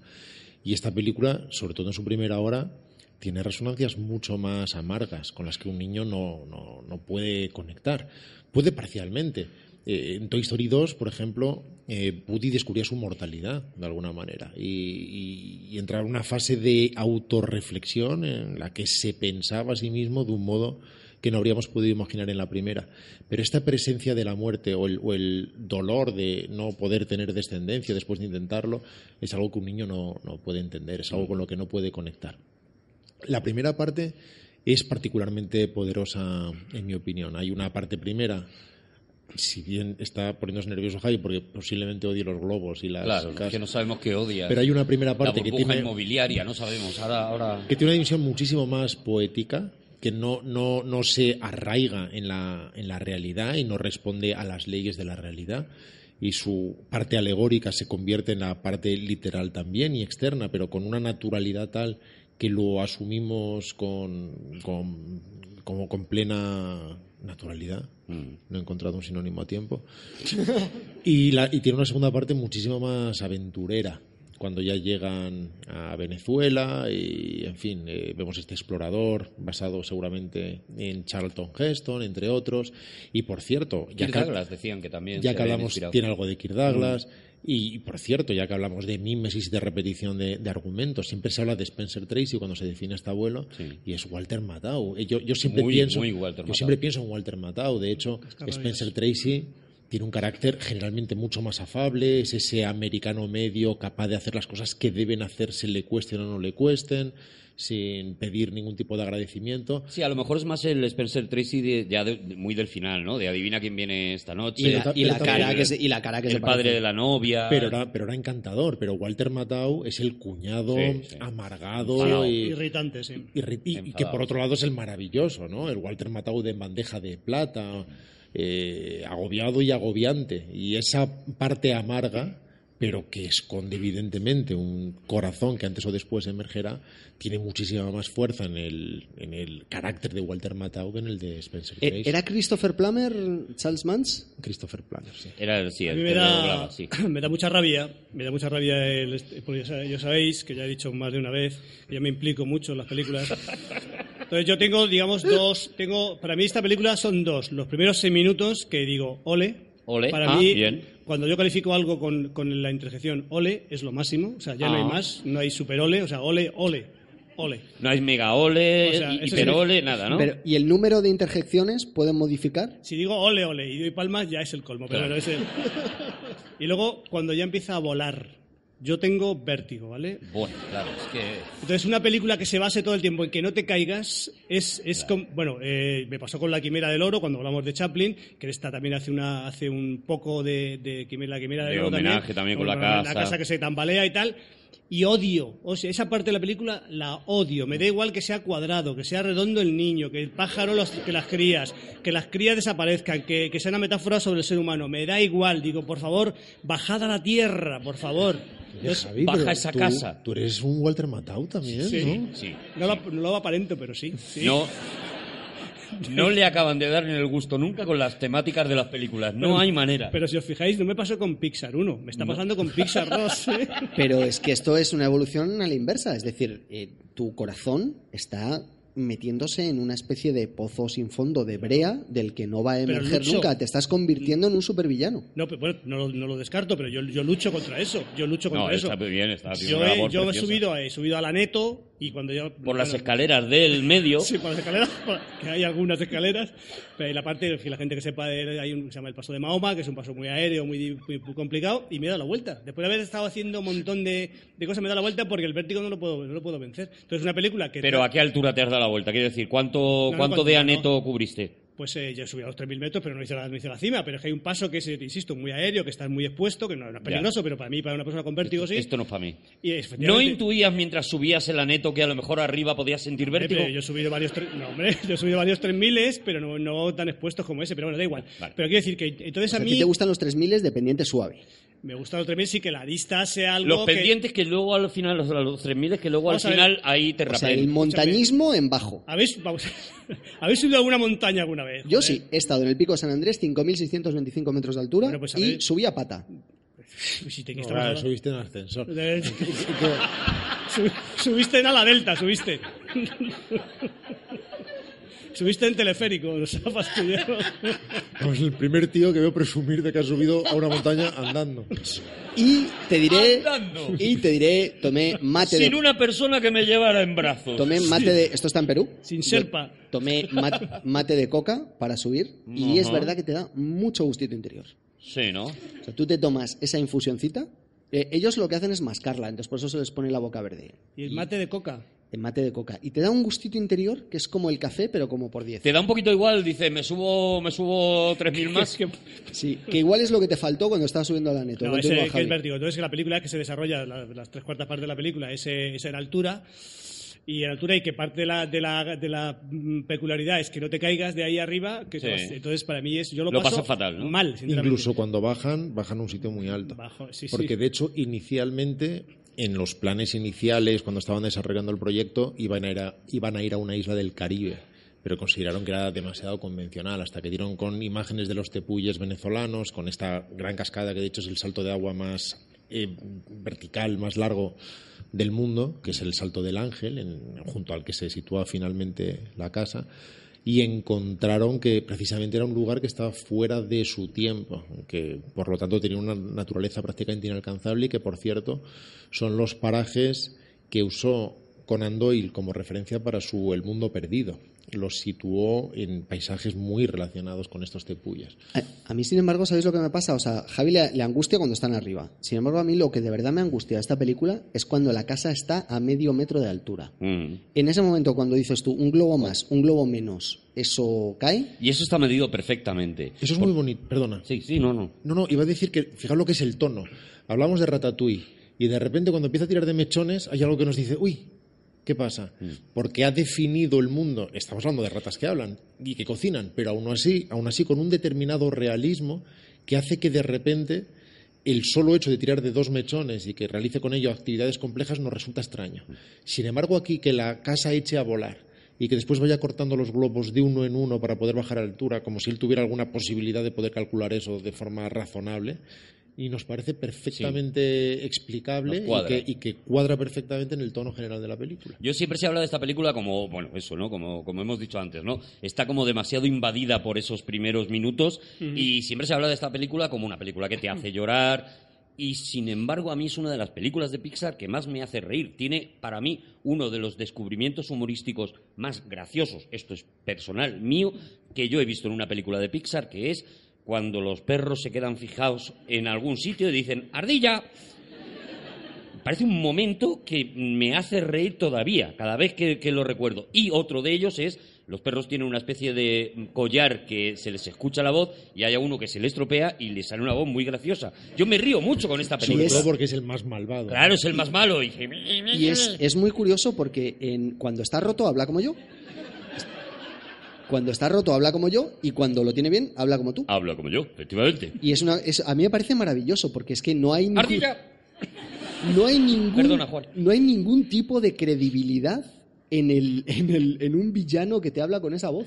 Y es bonito el, el villano, el, el- no, no el perro, sino su dueño, que en el fondo está allí también lleno de amargura porque la comunidad científica no ha reconocido un logro real, Real suyo. un descubrimiento real. Comunidad científica que están todos muertos. Y él, sin embargo, vive amasando su rencor a lo largo de las décadas. Resulta también muy interesante como, como reflexión. Y hay una cosa ya en esta película que ya se apuntaba también en Buscando a Nemo y que, y que va a ser también protagonista de, de la película casi que viene, que viene inmediatamente, ¿no? Y es esto de la, de la filosofía del budismo, ¿no? Tú hablabas antes, Juan, de, de cómo esta película no es tanto una llamada a la aventura, a la, a la consecución de un logro, sino el giro final de la película lo que nos dice es, no, no, no, el logro ha sido la aventura en sí, ¿no? El logro ha sido el camino en sí, lo mismo que en Nemo, pues será el, el sigue nadando, ¿no? Pase lo que pase, sigue nadando. Y quitarse Aquí el hay- peso de encima, ¿no? De Eso hecho, es. las cosas empiezan a funcionar cuando se deshace incluso de ese recuerdo que en cierto modo es un lastre. Porque no es algo que le ayude a avanzar, sino una, ex- una excusa para estar parado, una excusa para no cambiar más.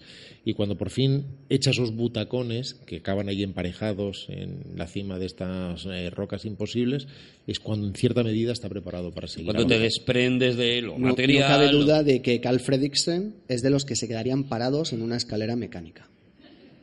Yo lo veo así. ¿Con esto quieres cerrar eh, Up? Eh, creo que es el momento Vale, de la siguiente que vendría es Toy Story 3, que, que sé que ya la tratamos en el Sí, hablamos. Pixar 1, pero mm, no sé si... Es que la, la he vuelto a ver, la he vuelto a ver que por, por lo que sea. La he ¿Qué me ha dicho. Javi? Es que me quedé con cositas No, ahí no, no, clavadas. bueno, no, que es que no, no recordaba si habíamos hablado de ella, pero como la he vuelto a ver, Sí. pues que, que, que me ha gustado mucho.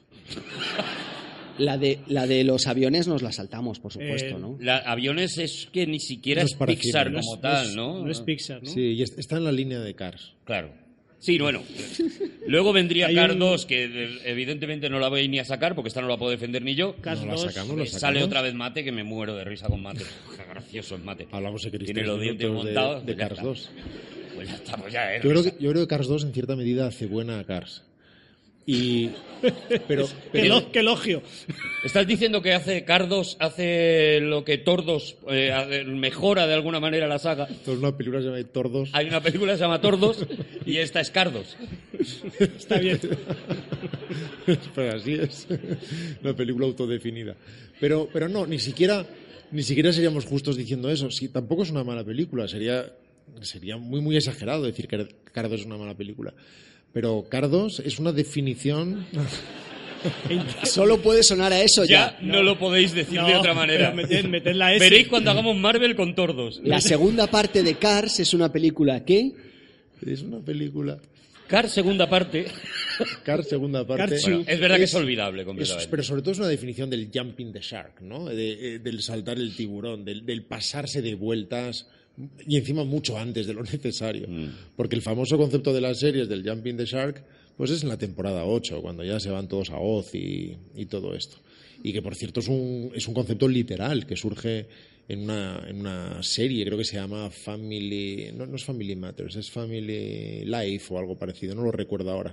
Que efectivamente en uno de los episodios, al final uno de los protagonistas estaba con un haciendo un Haciendo esquí acuático sí, y saltaba directamente, no sé era si la ocurrió de, otra cosa. la de como- Fonsi, ¿no? Aquella que aquí no se vio jamás. No sé de qué me hablas, Juan. La, la serie esa famosa. ¿Fonsi? Sí, es una serie, es una serie, sí. Bueno, no, en me fin. acuerdo, no me acuerdo cómo se llamó. Y simplemente se inventaron que iba a hacer una pirueta absolutamente ridícula que no justificaba la trama y que era saltar un tiburón. Era absolutamente delirante. La tenéis en YouTube la escena, En si fin. ponéis Jumping the Shark y es muy, mar- muy marciano. Pues de repente esta, esta peliculita que a Arturo le ha parecido como de capra, que se convierta en, en su, Maravillosa. en su secuela inmediata en una peli de James Bond con, con coches espías que recorren Europa es absolutamente delirante, es absolutamente injustificable. Y es otra película de Lasseter, curiosamente vuelve a dirigir Lasseter, y además es una película videojuego en el peor de los sentidos, cuando están con los coches en Monte Carlo o en este trasunto de Monte Carlo, esta idealización de Monte Carlo con esa especie de acueducto, nos recuerda mucho a los circuitos inventados de un videojuego, una pantalla más que, que hay que pasar. Eh, a los niños les encantó una vez más, vendieron coches a rabiar porque estas 3.000 películas- millones de dólares en cochecitos, a los cuales yo contribuí con 57. Pero no, no es broma, ¿Te ¿eh? Los compraste 57 Pero- pero- Rayo McQueen Es que mi, mi, y un mate para reírte, ¿no? mi hijo... No, de mate teníamos 14. 14 mates. Porque era su, fa- era su favorito. Obvia- obviamente porque es el más gracioso, como los Pero tiene mucho que ver con la situación, creo que estaba pasando también la empresa en ese momento en, en Disney, ¿no? Creo que Disney estaba empezando a comerles terreno, sobre todo a partir de- del éxito de App, les estaba empezando a comer terreno y a decirles, queremos, ya con Toy Story 2 tuvieron que hacer eh, eh, auténticas triquiñuelas porque la Disney quería que Toy Story 2 fuera una película que saliera directamente en DVD y una película, pues bueno, pues eso, de relleno, digamos, y fue... Y la rehicieron en gran medida. Eso es. Rehicieron, fue, fue muy, muy cara de hacer. Y además eso le quitó muchos recursos a App y a Wally. Lo pasaron muy mal. Y además la Disney amenazaba, porque como en ese momento las cosas anunciaban una ruptura definitiva entre ellos, y sin embargo Disney era dueña de todos los personajes de las películas iniciales, amenazaba con hacer Toy Story 3 ellos. O sea que lo, lo pasaron francamente. Hasta que un día, y esto no lo hemos contado, pero es, es interesante, llegó Steve Jobs y dijo, me parece que voy a venderle a Disney Pixar porque es la única manera de garantizar que no nos destruyan. Y entonces efectivamente lo vendió, se convirtió en el mayor accionista unitario con un 7% de Disney, porque lo cambió por acciones.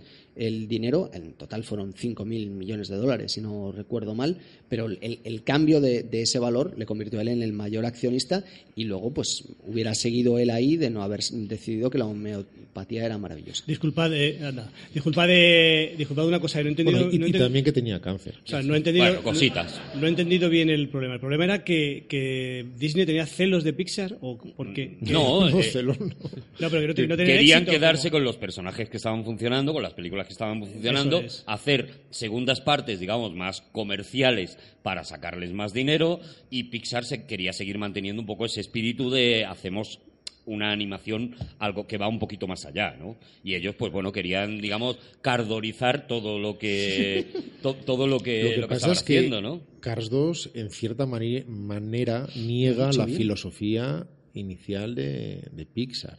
Ellos prometieron que no harían secuelas y precisamente crecieron de una forma tan prestigiada porque cada vez creaban historias nuevas, creaban historias originales, muchas veces no convencionales, muchas veces mm, de las que no se podía anticipar su comercialidad, llenas de riesgos, y de repente se entran como todos los demás en la vorágine de las, de las secuelas, y especialmente cuando estás haciendo una secuela de una película cuya única justificación es que vas a vender juguetes. Claro. Es que solo se hizo por eso y, por, y no por otra cosa. Y de hecho hubo una tercera y, y Dios nos libre de ella.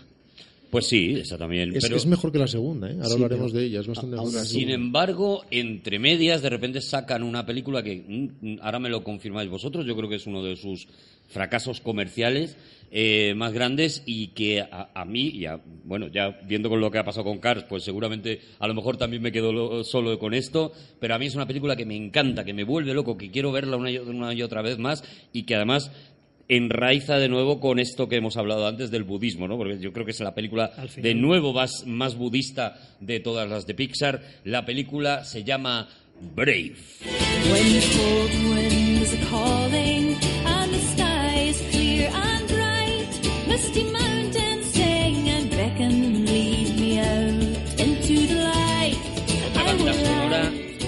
espectacular. ¿Es una Otra- película? Otra gloria de- No será de- por de esta música. canción. No por esta canción, pero la música de Patrick Doyle es una preciosidad. Es una película completamente adelantada a su tiempo. Fíjate que en... Fíjate que aún no ha llegado su tiempo. a, partir de, del ¿Por qué año... me da- me- te- voy a generar suspense, pero me parece que a Rodrigo no le gusta. A mí me gusta mucho Brave. Me Y- encanta. Y, me parece que lo que consigue crear con el personaje protagonista, con el personaje de Mérida, es un, algo que luego el cine demandará, el cine en el que se le ceda el poder a los personajes femeninos. Mm. Y simplemente llegó unos años antes de que, si esta la hubieran estrenado en el año 2015, hubiera reventado la taquilla. Sí, sí, ¿En se qué- en estrena qué- después de Wonder Woman, en- creo que lo peta. ¿En qué, ¿En qué año estamos? ¿En 2008, 2009? 12 ya. Sí, estamos en el 12, efectivamente, Brave.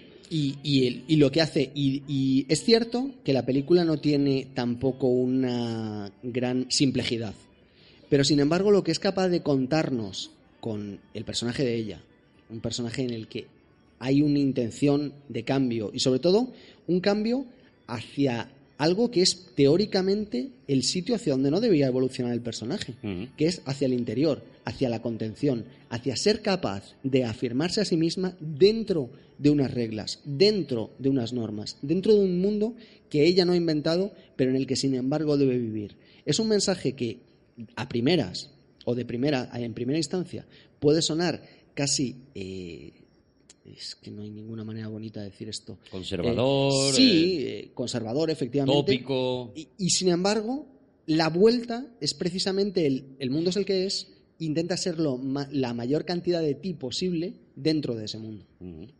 Yo creo que es una buena película, ¿no? Y, y- y tampoco creo que Cars, como he dicho antes, o Cars 2 sean malas películas. Creo que, que sus problemas es que son indignas de, de la tradición de Pixar. Bueno, quizá indigna suene, sea una palabra que suene demasiado fuerte, trataba de usarla en un término estrictamente literal. Y Que no están al nivel de las otras. y sin darle tú, ¿no? mayor carga. Bueno, indignas es lo que quería decir. Es que Porque lo que le pasa a Bray, por ejemplo, ayudarte. porque lo que le pasa a Bray, por ejemplo, que es una buena película, es que es una buena película de Disney. Sí, es que es una princesa Disney en un mundo Disney. Es- ¡No! Sí, es sí una- lo, sí lo es, sí lo es. en un mundo Disney. No. no, no. Pero, pero además lo digo en otro sentido. Digamos que la película dice lo que parece que dice. Y el significado de la película es su historia. Y el subtexto de la película es su historia. Y, y en las mejores películas de Pixar, el, sub- el subtexto no es la historia. Es otra cosa, tiene otra cualidad resonante y otra cualidad alegórica. Y efectivamente tiene toda esa energía femenina que ahora mismo estaría tan de moda que además todo el mundo la empujaría de forma también absolutamente acrítica, porque no haría falta nada más.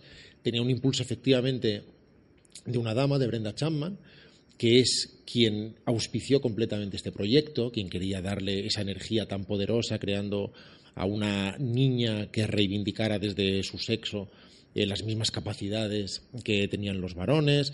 Además, el otro personaje, y esa es la parte más original de la historia, que es su madre, efectivamente hace el papel conservador que eh, habitualmente se le atribuiría al padre. Casi de villana incluso. En ese sentido ni siquiera juega a ser progre, porque efectivamente explica lo que es ser un rey. Y, de re- y lo que te está diciendo es, no, no se está sumando a teorías progres, está diciendo el camino del rey es en primer lugar un camino de renuncia. Durísimo, sí. No es, no es un camino de privilegios.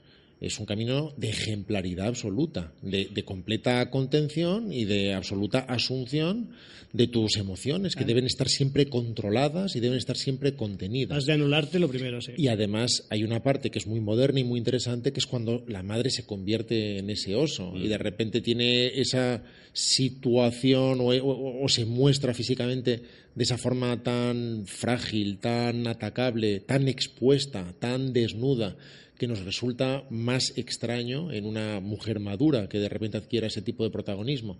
Y esa parte es muy interesante. El único problema, y, problema no es la palabra, no, no, no, no, no lo tiene, la película, insisto, es una buena película, es que eso es lo que es. Y eso es lo que parece que es y eso es lo que vemos que es. Y eso es más habitual del cine de Disney. Una historia lineal, una bonita historia que se hace con, con verdadero cuidado en la narración, lo que los ingleses llaman o los anglosajones llaman el storytelling. Y es una película que cuida de forma maravillosa el storytelling. Y es una película muy, muy bien diseñada, los personajes humanos tienen caricaturas muy divertidas, eh, esta parte escocesa está desde los acentos hasta las tradiciones. Llaman, de hecho, a Patrick Doyle, que es el compositor habitual de Kenneth Branagh, por ser escocés, evidentemente, no porque de repente quieran cambiar a toda costa de compositor. Están muy contentos con sus compositores habituales. Y simplemente, a mí en lo personal, no me deja un pozo particular, nada más. Y, eh, tuvo un problema comercial muy grande y es que los niños les costaba mucho, niños, varones les costaba mucho identificarse con esa película. Mm. Eh, con mis propios hijos pasó, mi hija salió del cine mm, levitando, mientras que mi hijo no había entendido absolutamente nada, porque el, el único con los que se podía identificar, y por otro lado, con toda la razón, era con esos tres yihadistas suicidas, que son los, her- Los hermanos. los hermanos de Mérida. Y que son tres animalillos. Son tres, Claro, sí, son maravillosos. ceporros. tres seres. Y, y Tres que, cuñados. y que tú los quieres muchísimo todo el rato y que lo único que desearías es que no estuvieran cerca de ti en ningún caso. Sí, es verdad que estaban cambiando las cosas y empezaban a cambiar en el cine, como tú has dicho, Juan, pero empezaron a cambiar muy por la animación, porque por allí, por, a- por aquella época, aparecen ya películas, Tiana y el sapo, por, por, ejemplo. ejemplo. como Tiana y el Sapo, o Eh, la de- como la propia Shrek, en Ta- donde ya Tangled- el papel... Enredados, que es un peliculón. Enredados, eso es, ¿no? Empieza, y, y este es un... Pero ¿no os pasa es que, un paso que- más, que ¿no? podría ser una buena película de DreamWorks? Del mismo modo que Cómo entrenar a tu dragón es una muy buena peli, pero es una muy buena peli como lo Le es. falta el giro, el- Como lo es Brave. la simplicidad. De hecho, tu- tuvieron problemas curiosamente creativos con Brenda Chapman y de hecho acabó siendo relegada en su papel de directora principal, porque ella tenía una idea muy clara sobre la filosofía que debía sostener la película y no una idea tan clara, o que al menos generó problemas creativos con el resto de los sabios venerables que conformaban el Consejo de la Aldea, eh, acerca de cómo llevar eso de forma efectiva a un terreno cinematográfico. Mm. Pero curiosamente, aunque ella perdió el control directo teórico, siempre teórico de la película, que al final acabó adoptando Mark Andrews, toda esa filosofía se respetó absolutamente, porque es la razón por la que se aceptó esta película, porque se consideraba que era muy interesante dar esa visión femenina en términos de absoluta igualdad y, y- y- y de coraje y de valentía. Y no en vano la película se llama precisamente Brave, aplicado a esta joven que está decidida a cambiar las reglas. Cuando ella fue retirada de la primera línea, sin embargo, ella vio que todos sus deseos se convertían en victorias finales porque se respetaban a rajatabla. A lo mejor pensáis que no tengo ningún problema con esta película.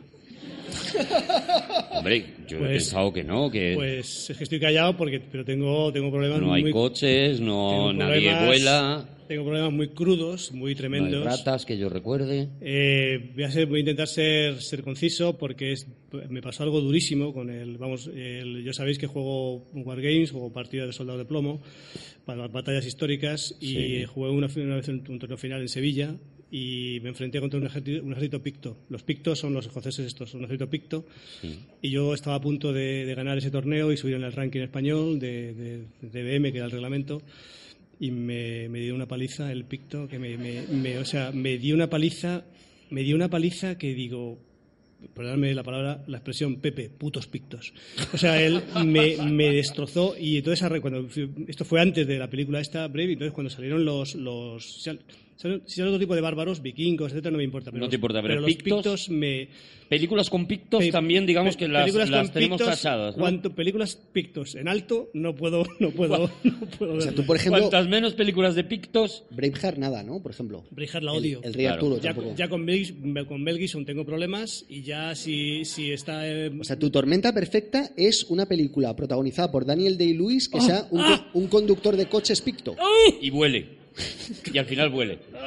Y pensad que esta película, que es impecable, si pensamos en la realización y en la planificación, si pensamos en el cine de Brad Bird, es que son, son cinco siglos de, de diferencia entre una y otra en cuanto a, a creatividad. eh, capacidad de hacer interesante la definición de la puesta en escena. Y, sin embargo, es una de las muestras del constante avance del que después hablaremos, porque yo personalmente me pregunto si no hay un límite para eso o si el objetivo de verdad tiene que ser la representación de la realidad, pero en fin, para no salir por la vía de servicio, vuelvo a la frase principal, una, una demostración del avance constante en el software que emplea a la hora de representar, por ejemplo, en este caso, el cabello Eso ya es impresionante. el, el- el modo en que está definido esa larguísima cabellera rizada y pelirroja, con esa perfecta esponjosidad animada, eh, cabello a cabello, pelo a pelo, es única. Y si vemos esta película y vemos después el primer Toy Story, por ejemplo, nos dará la impresión de que son todos clics de Famóvil. ¿Y os acordáis cuando salió Final Fantasy, la película, que se comentó que la mitad del presupuesto de la película había ido para el cabello de la protagonista? Tú ves es- en esta película ves toneladas de dinero echado a la pantalla porque se mueve sin ningún tipo de control. Y yo creo que eso es también una declaración de intenciones. Además es que ellos hacen una cosa. Eh, tienen un departamento de I+D que va investigando eh, nuevos lugares, nuevos, terri- nuevos territorios donde pueda, puedan hacer avanzar la animación. Y cuando descubren una pequeña pepita de oro, inmediatamente se tiran a por ella y, y la incorporan, muy, con mucho acierto en este caso, de manera que brille la película de una forma que no había brillado antes. Y otra cosa de Brave, las putas canciones. las putas canciones. Tienen gaitas, No, eh, gracioso. no, no, son ñoñas, son ñoñas todas. Son ñoñas todas. Y no es una cuestión de canciones, porque tú sabes que amo el musical. y- Mm. Y, en muchas de- y aunque es más tradición de Disney convertir las cosas en musical y no es la de Pixar, pero estas canciones de Randy Newman y- son maravillosas. Pero estas son. Sí, es verdad que aquí se traicionan incluso un poco a ellos mismos eh, metiendo Y eso de ahora galopa un ratito, cancioncita. Sí, canción que está tira con el arco, cancioncita. No, hombre, es muy, eso es lo que te hace pensar en DreamWorks. me ir al baño. Sí, es verdad que te está, es verdad que te está pidiendo. Pero tú hablabas antes de lo del cabello. Yo no sé si esa es la investigación de Brave tec- tecnológica es lo que le- les eh, permite enfrentarse con la siguiente película que es Monsters University, eh, que es la segunda parte de, de Monsters que en la que ya sí que se ve mucho la calidad, la diferencia de calidad del pues del cabello de Sully, por ejemplo, ¿no? De, de una película a otra y que es una película que también es verdad, es una segunda parte, tal, y sin embargo a mí me, me gusta mucho. gracia, a mí me gusta mucho, me parece que tiene un mensaje de nuevo, un mensaje ahí oculto muy profundo y muy positivo de busca tu sitio en el mundo, que es un poco lo que le pasa a Mike Wazowski en esta, en esta precuela, ¿no? Es alguien, y me parece que es un mensaje además muy bonito, es alguien que está empeñado en ser el mejor en algo y que en realidad cuando encuentra la felicidad es cuando se da cuenta de en qué es él el mejor para poder ejercerlo, ¿no? A partir de ese momento se le quitan las frustraciones de persigue tu sueño y dice, no, no, no, voy a, voy a saber en qué soy lo mejor para ejercerlo, ¿no? A mí me gusta mucho Monster University. Yo la, la vi solo una vez cuando salió en cine. No dejó en mí un gran. O sea, me lo pasé bien, pero no dejó un gran pozo en mi recuerdo tampoco. Me pareció, claro, es que. Es que contra, con- contra quién la estábamos comparando. Mm. Contra una de las del top 5 de, de Pixar, sin ninguna duda. Ahora llegaremos a ellas. Ahora, pero, ahora vamos. pero me pero me, me voy a me pongo como deberes volverla a ver porque ya que te ha gustado tanto igual es que No, me no, De verdad que es mucho más, tiene No, más de lo que parece. No, no deja ese, ese pozo profundo de Monsters. No, claro. pero, es, pero es una película muy, muy estimable y además, es- en cierta manera, es una película para ver en un drive-in. Porque homenajea casi el cine B de los 50, ¿no? Y los monstruos y las camisetas de béisbol y las, las chupas de, de bolos y, Y parece que estás viendo gris, pero con monstruos, ¿no? Exactamente. Y, esa, y ese regreso a la estética de los 50, cuando parecía que todo era posible y que solamente se podía ir a mejor, uno enseguida imagina esas películas de programa doble que están viendo con monstruos y ataques de masas informes asesinas. Y, y esa competición, siempre cuando hay una competición siempre es divertido cuando se hace bien, da igual que sea Rocky, que sea Karate Kid o que en este caso Está ahí un pique y quieres sea estar ahí. Monsters University. Quieres saber qué pasa en la siguiente prueba. Y, y lo que pasa es que efectivamente esa reflexión que hacíamos el otro día sobre los actos buenos y, y su capacidad de combatir la entropía y los actos malos que son de cuesta abajo y es- esa resonancia más profunda y sin embargo tan accesible no está en la película que es un gran divertimento.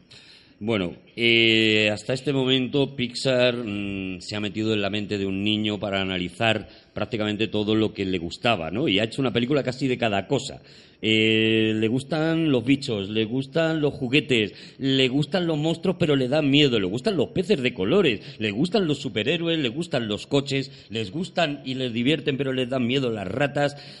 Se han ido metiendo en la mente de un niño hasta que de repente Pixar decide dar el salto definitivo y contarnos la historia de la mente de un niño. Hacer una película dentro de la mente de un niño. Esa película que me parece una delicia se llama Inside Out.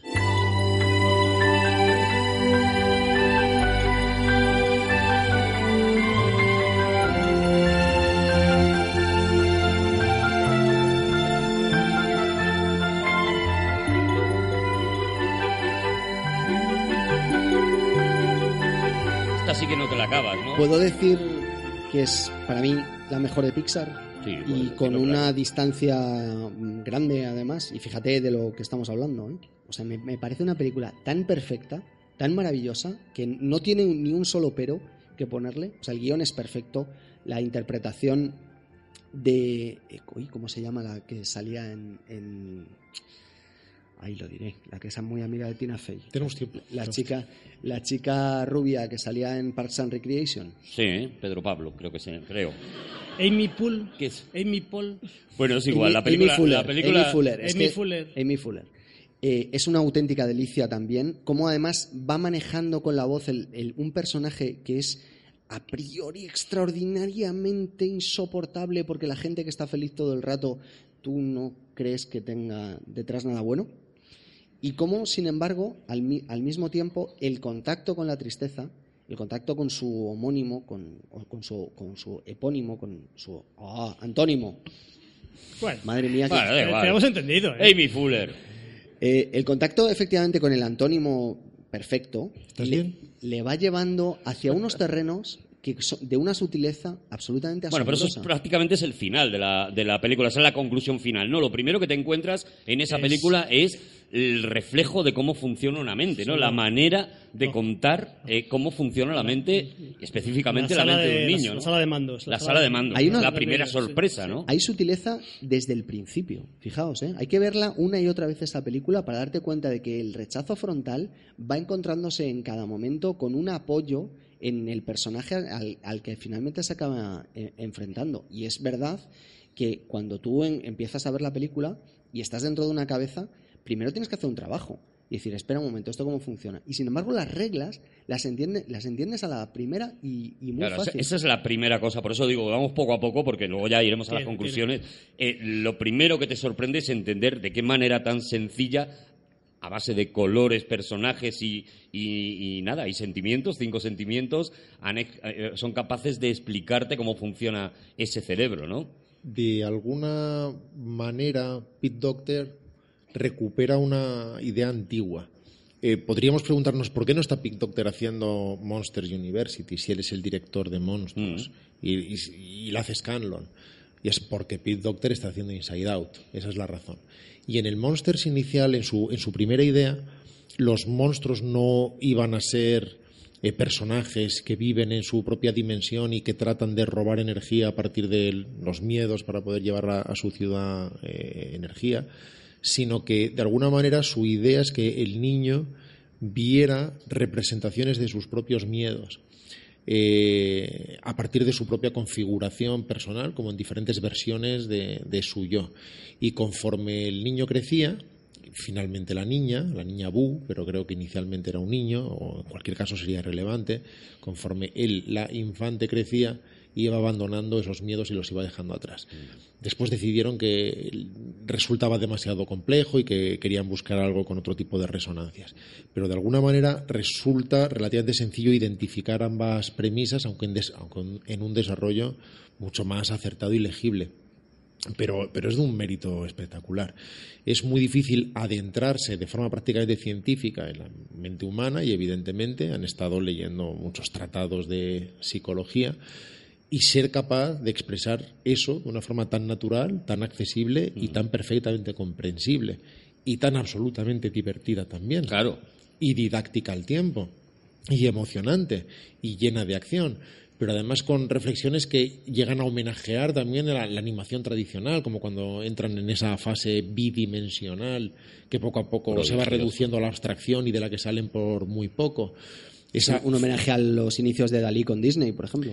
Y es una es así y es una película que sin embargo conecta menos en general, con todas las excepciones que a todos se nos ocurren con los niños, porque es una película muy muy adulta, es muy para el universo adulto. Y, y podíamos pensar, no, no, los niños se encariñarán o no con la pequeña mujercita gordita pocada y con el cascarrabias y, y lo hacen de una forma más superficial, pero no pueden sostenerse tanto en una línea argumental que también las traiga- les atraiga a ellos, porque todo el poder está en una sutileza para la que necesitas un conocimiento de la vida y haberte enfrentado a la gente y a, un- y a ti mismo de un modo que le está vedado todavía afortunadamente Claro, al niño. estás, estás- estás explicando algo que los niños no, no tienen nada, no, no, no se lo plantean. Tú como El psicólogo, niño- Javi, es ¿cómo la ves mente esta del el niño- niño, el niño vive. Yo creo que se, tiene mucho que ver con Piaget y el, esta, esta, Correcto. esta, esta película. Y, y realmente, claro, es difícil, como decía Rodrigo, es difícil que los niños entronquen con esta película, Mm. se identifiquen porque son cosas que el niño, por planteamiento, vive. El niño Pero vive. explica las, fla- las fases de Piaget para Es la, la- las la personas que no de- lo entienden. Es la mente del niño explicada a los padres, en realidad, Esta sería- película. sería algo así, sería este voy a explicar Sería cómo, cómo- piensa tu hijo porque el- tú ya te has olvidado. cómo funciona eso, es cómo funciona el, cómo funciona el niño para que lo veas de una manera fe- fehaciente y de una manera casi intuitiva, que eso es maravilloso. Y, el, y Piaget dices que, que explique las, Explica Piaget las fases del, del conocimiento de Piaget. que son varias. Hostia, tío, Javi, que el psicólogo eres tú, macho. Ya, ya, ya Lo que, lo decía Piaget era que hay una serie de eh, fases que va superando el niño y que están Sí, extraordinariamente, abstracción, tal, pero es- extraordinariamente pero es- marcadas y que en el y que prácticamente además los que tenemos hijos lo vemos en primera persona. De una semana para otra la mente del niño cambia no se entiende Bueno, muy una bien semana para otra. bueno igual de un mes para otro Bueno, de un mes Y, para y no otro. solo habla de los y, y cuando supera Igual determinada de 20 años para otro. Cuando supera determinada fase, ves como el niño ha cambiado completamente, tiene unas herramientas distintas y, y eso está contada en la, en la película, en, escenificado en ese cuadro de mandos que se parece a esta mesa de todopoderosos, eh, en el que tú de repente ves como el cuadro de mandos tiene botones nuevos y botones que te dan maneras diferentes de comprender cómo funciona el mundo a tu alrededor. Y botones y teclas que tú puedes pulsar y entender que, que la alegría y la tristeza pueden estar juntos, por ejemplo. Y también botones cada vez más incontrolables, porque al principio es un mundo razonablemente ordenable. Y si uno coloca a tiempo las bolas, pues conseguirá mantener las cosas ordenadas. Pero llega un momento en que ya no se puede procesar se todo de eso. manos, sí. Y que hay que aceptar la complejidad de las cosas. Y que hay que aceptar que hay cosas que no tienen solución y que no pueden tenerla y que no tienen explicación. No, no solamente habla de la mente de los niños, también es muy bonito cómo define las diferentes psicologías, la psicología masculina, la psicología femenina, de una forma muy divertida además, incluso con sus fantasías, cuando, cuando la mujer está pensando en ese brasileño perfecto que Vale. la llama gatiña. Sí, sí. Y el hombre está a su bola y al cabo de un rato comprende que le llevan hablando media hora y improvisa una respuesta como puede, que efectivamente no... no- Él está pensando en fútbol, que por cierto esa escena se cambió aquí en, eh, en España, y bueno, en las zonas en las que se disfruta el fútbol, eh, veía fútbol, el padre imaginaba fútbol, y en, el- y en Estados Unidos pues imaginaba béisbol, claro. Y es, Pero y es muy difícil además de representar. Eso de cuando él por un, un segundo conecta y ve el rostro de su esposa y comprende todo. y comprende, lleva media hora haciendo una pregunta y ves a todo el tablero de mandos tratando de reaccionar a la desesperada. Rápido, rápido, rápido. ¿qué ha dicho? Yo qué sé, yo no estaba. Y, y todos nos vemos reconocidos en Total. eso. Igual que la mujer se ve reconocida en las reacciones de, Mm. de la mujer. Y, y hay una forma además muy bonita que es más para que el padre entienda a su hijo, insisto, que para que el niño se entienda a sí mismo. Pero cuando define la utilidad del miedo, por ejemplo, cómo no es que uno tenga una parte medrosa que deba matar, sino que tiene una parte medrosa que cumple una utilidad y que tiene que tener bajo control y tiene que comprender cuál es esa utilidad porque le va a impedir meterse en problemas en un momento determinado y le va a aportar sensatez.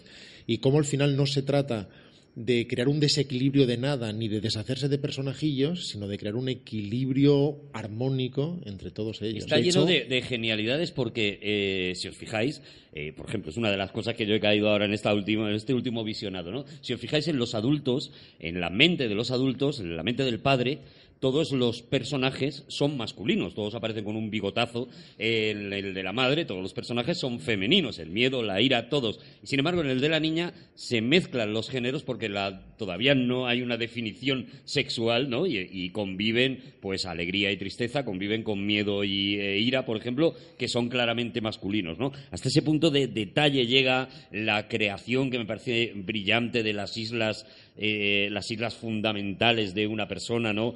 Que van cayendo con la edad, la isla de la fantasía, la isla de la familia, la creación de los, de los recuerdos que son importantes y de los recuerdos que hay que, que se van desechando, de los recuerdos que, que se repiten y los que hay que conservar. To- todo, todo está perfectamente explicado y todo lo entendemos en una película de animación a base de colores y de un diálogo espectacular también, ¿no? De hecho, antes decía Rodrigo que el miedo nos protege. Efectivamente, a Javi eh, el miedo le protegía de las ratas, le protegía de, de los, los automóviles. de los automóviles desbocados de que, los robots. que había en la carretera de Toledo, le protegía de los... Yo creo que eso tenía más que ver con el asco, el asco que le tenía al... Viendo al- cómo ha llegado, la- a lo mejor no le protegió tanto, porque La- todavía está chinado con eso. la ¿eh? envidia. Y, y eso, efectivamente, todo ocurre en esa etapa de los 7 a los 12 años que se llama de las operaciones concretas, en las que el, el niño pasa de la, de, eh, la emoción pura a, la, a empezar a entender que hay una, determinada abstracción. El experimento este famoso que eran unas bolas que salían de unas bolas de colores y entonces de pronto se, se oscurecía por donde pasaban las bolas y los niños, los niños pequeños, veían la, veían la bola y cambiaba el color y se pare- les parecía magia, maravilloso, era maravilloso. Y simplemente es que le había...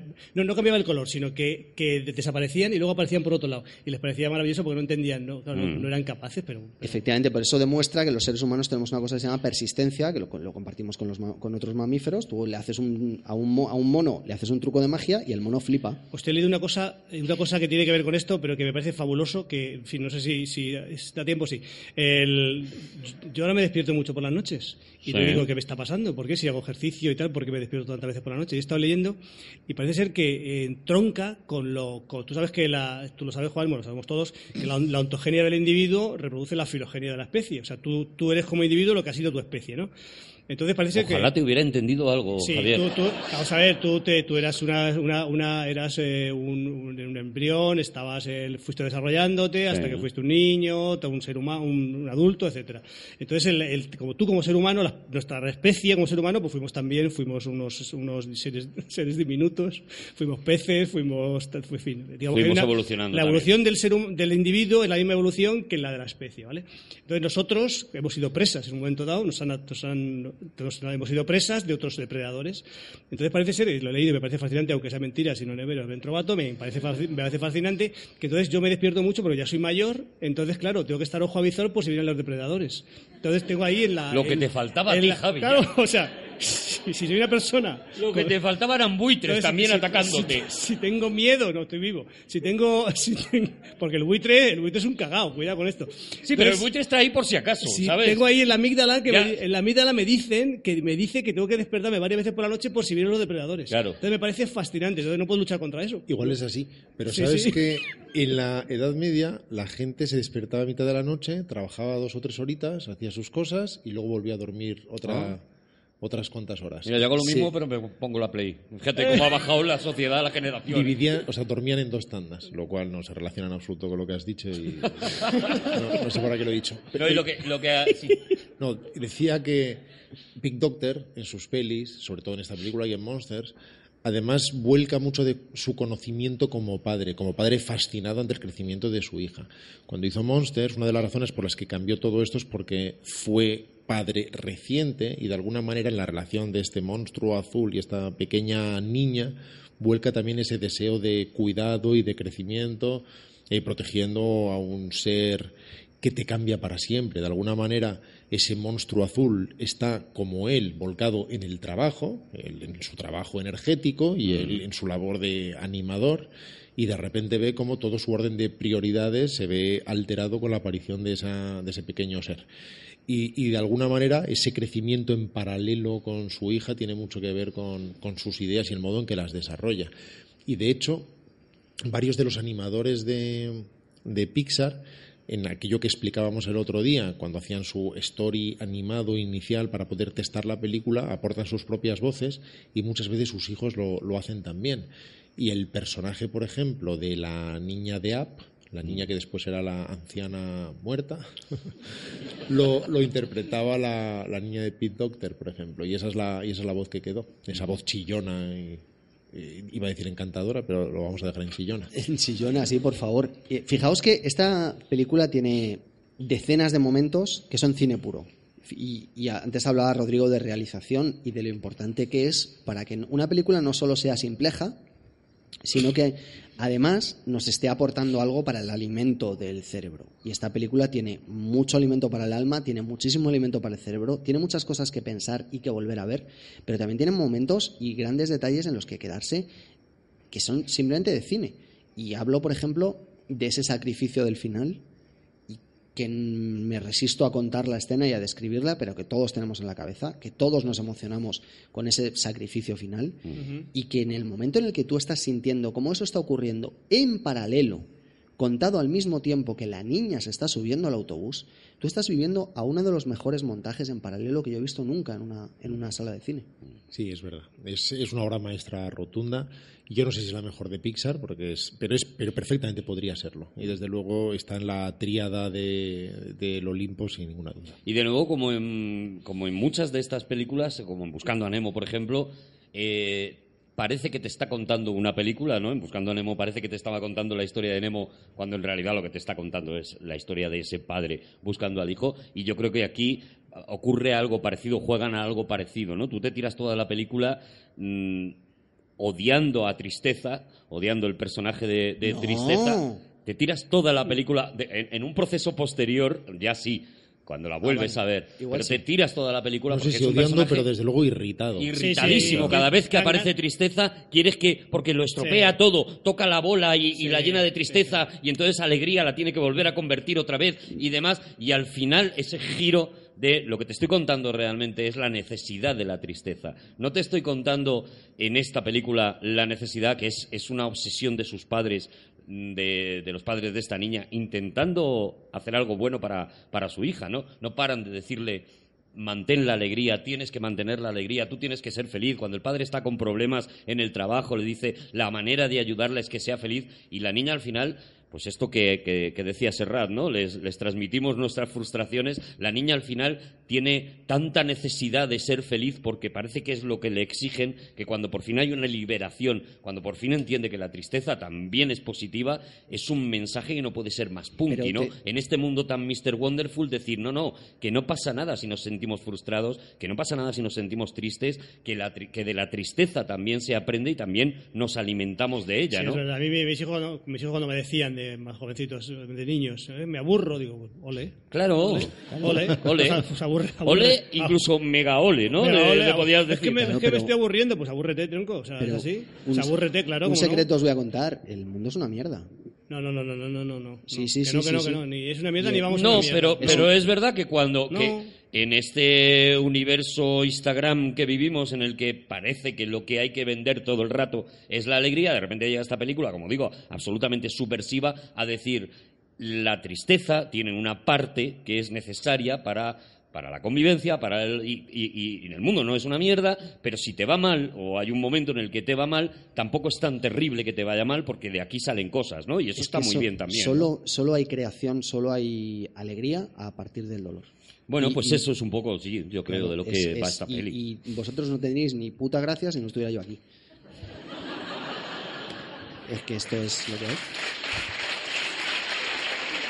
Porque o, Entonces, ya- Arranca un aplauso y se lo, se lo ha ganado, la verdad es que... o- o tiene, o, o eres capaz de, de compensar. Eh, ¿Vas a forzar? Eh, no, no, ¿Te no. ese aplauso y vas Claro, a es que yo paraba, o sea, Yo ¿no te han paraba. dicho siempre que hay que acabar arriba, Yo- Juan? yo hacía una genuflexión y, y dejaba la palabra a cualquier otro. ¿Veis? El único cómico que recibe aplausos sin acabar arriba es Javi por lo del vértigo suyo, pero todos los demás... Porque no puedo. Ah, Claro, porque no se lo puede Pero yo me, permitir. de verdad me Oye, me, siento eh, muy bien con tristeza. Vamos a, vamos a, a seguir, Sí. porque ya Inside Out es una película que nos, ya digo, nos da para, para hacer de todo, ¿no? La siguiente es El Buen Dinosaurio, que yo... que nos da para hacer de todo. Sí, que, jo, que podemos hacer un programa entero de Inside Out. A lo mejor me he expresado mal, pero es que me estaba volviendo loco Juan. Eh, digo, el dinosaurio, el Good Dinosaur este, yo, sinceramente... o Yo sea, no la he visto. me Es- da igual. Es una película que nació con muchos problemas Mm. y, y con ellos murió. Y terminó con ellos. Eh, su, su director principal o, o el que ideó la historia inicialmente, que es Bob Peterson, tuvo muchos problemas creativos con la factoría y finalmente fue retirado. Y, y- pero en mitad ya de la producción y en mitad de, no, no diremos rodaje porque no hay físicamente un rodaje evidentemente en una película de animación, pero sí en mitad de la producción ya principal. Y se tuvo que reescribir sobre la marcha, se le tuvo que imprimir una dirección nueva Y como decíamos con Brave, aunque es una película muy distinta, no, no es una mala película. Pixar no ha hecho ninguna mala película. Hay películas muy malas ahí fuera. Pero es una película sin, sin gran personalidad, es una película que no deja verdadero pozo, desde luego no es una película con capas. Prácticamente la única idea interesante con este niño y su mascota es que la mascota es el niño. Al final el que se comporta como un perro es el niño. No como un perro literalmente, como un perrillo. como a perro, decir. sí, como Es un, es un perro, ¿no? El Sí, niño es sí, un sí, perro. pero de repente el niño se comporta como un perro, parece que es que está traicionando al dinosaurio. No me refería a eso. Y el, per y el dinosaurio de alguna manera es el, el amo, el responsable.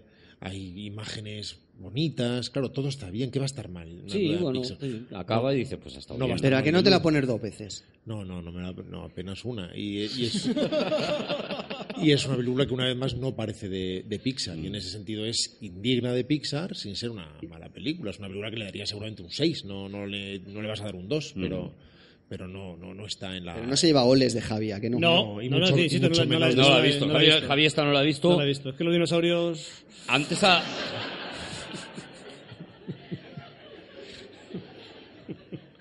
Pues fíjate la que, viene, la que viene ahora, claro. Porque tenemos que volver a los coches, Javi. No, no, antes, hay una antes, hay una antes, hay una antes. ¿Hay una antes? Buscando a Dory. Ah, bueno, buscando a Dory, es verdad, perdón, perdón, que no la había, que ¿Os no la había visto. Vamos a hacer Pixar 3, ya una polémica, No, no. una polémica rápida, una, polémica rápida en el No, Pixar sí. 1 acerca de buscando y encontrando a... Sí, sí, sí, recuerdo esa. Todos los que estuvimos, Gerundio. Rodrigo, Juan... Gerundio.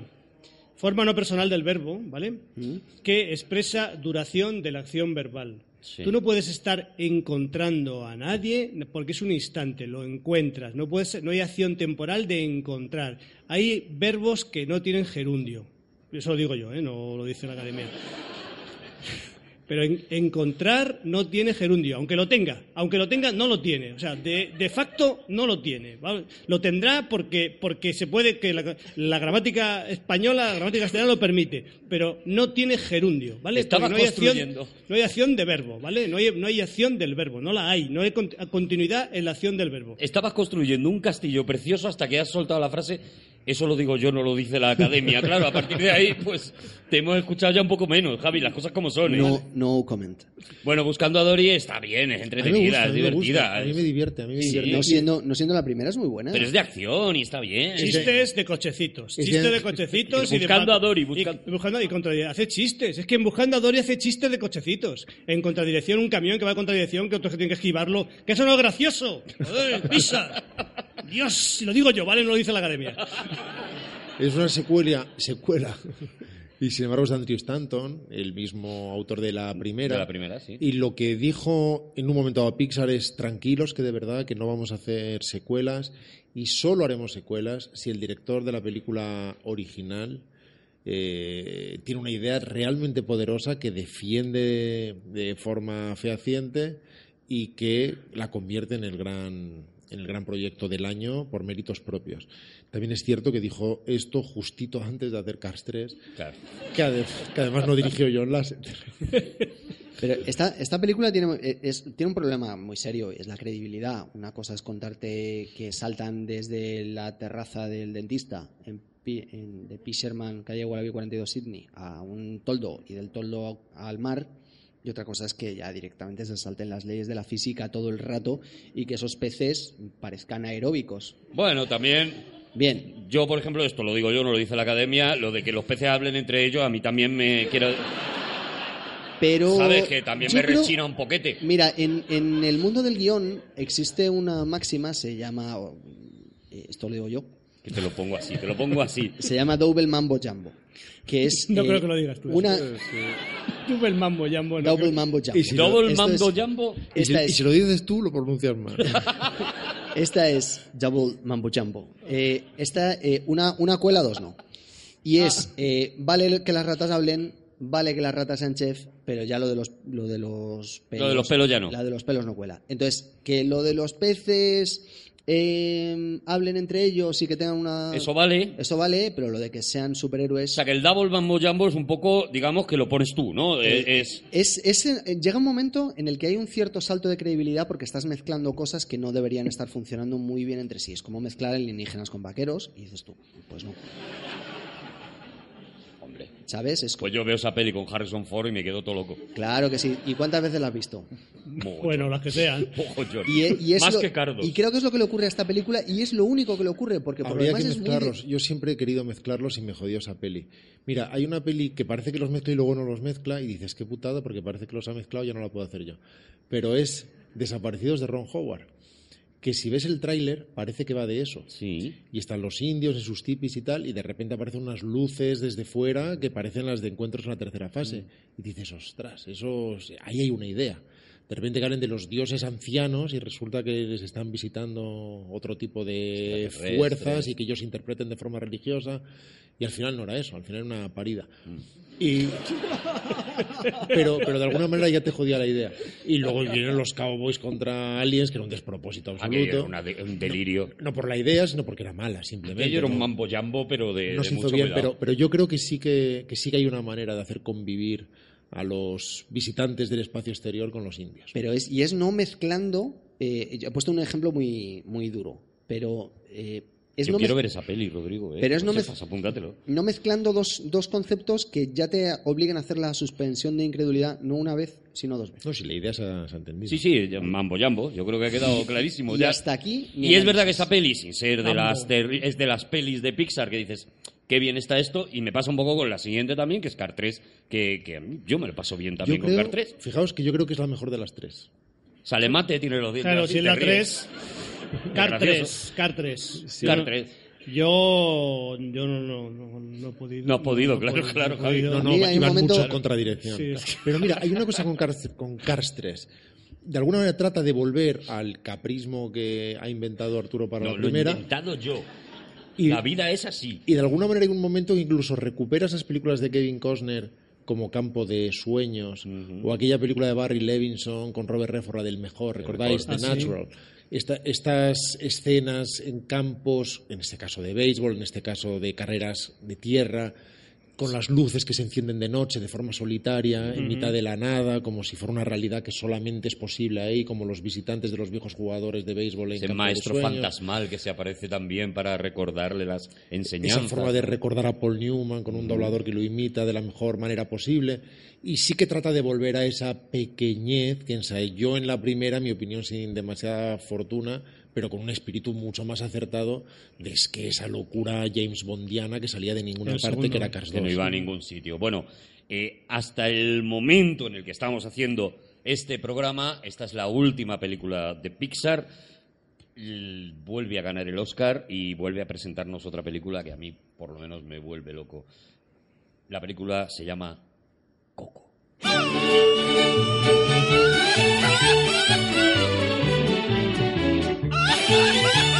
Vuelve un poco loco.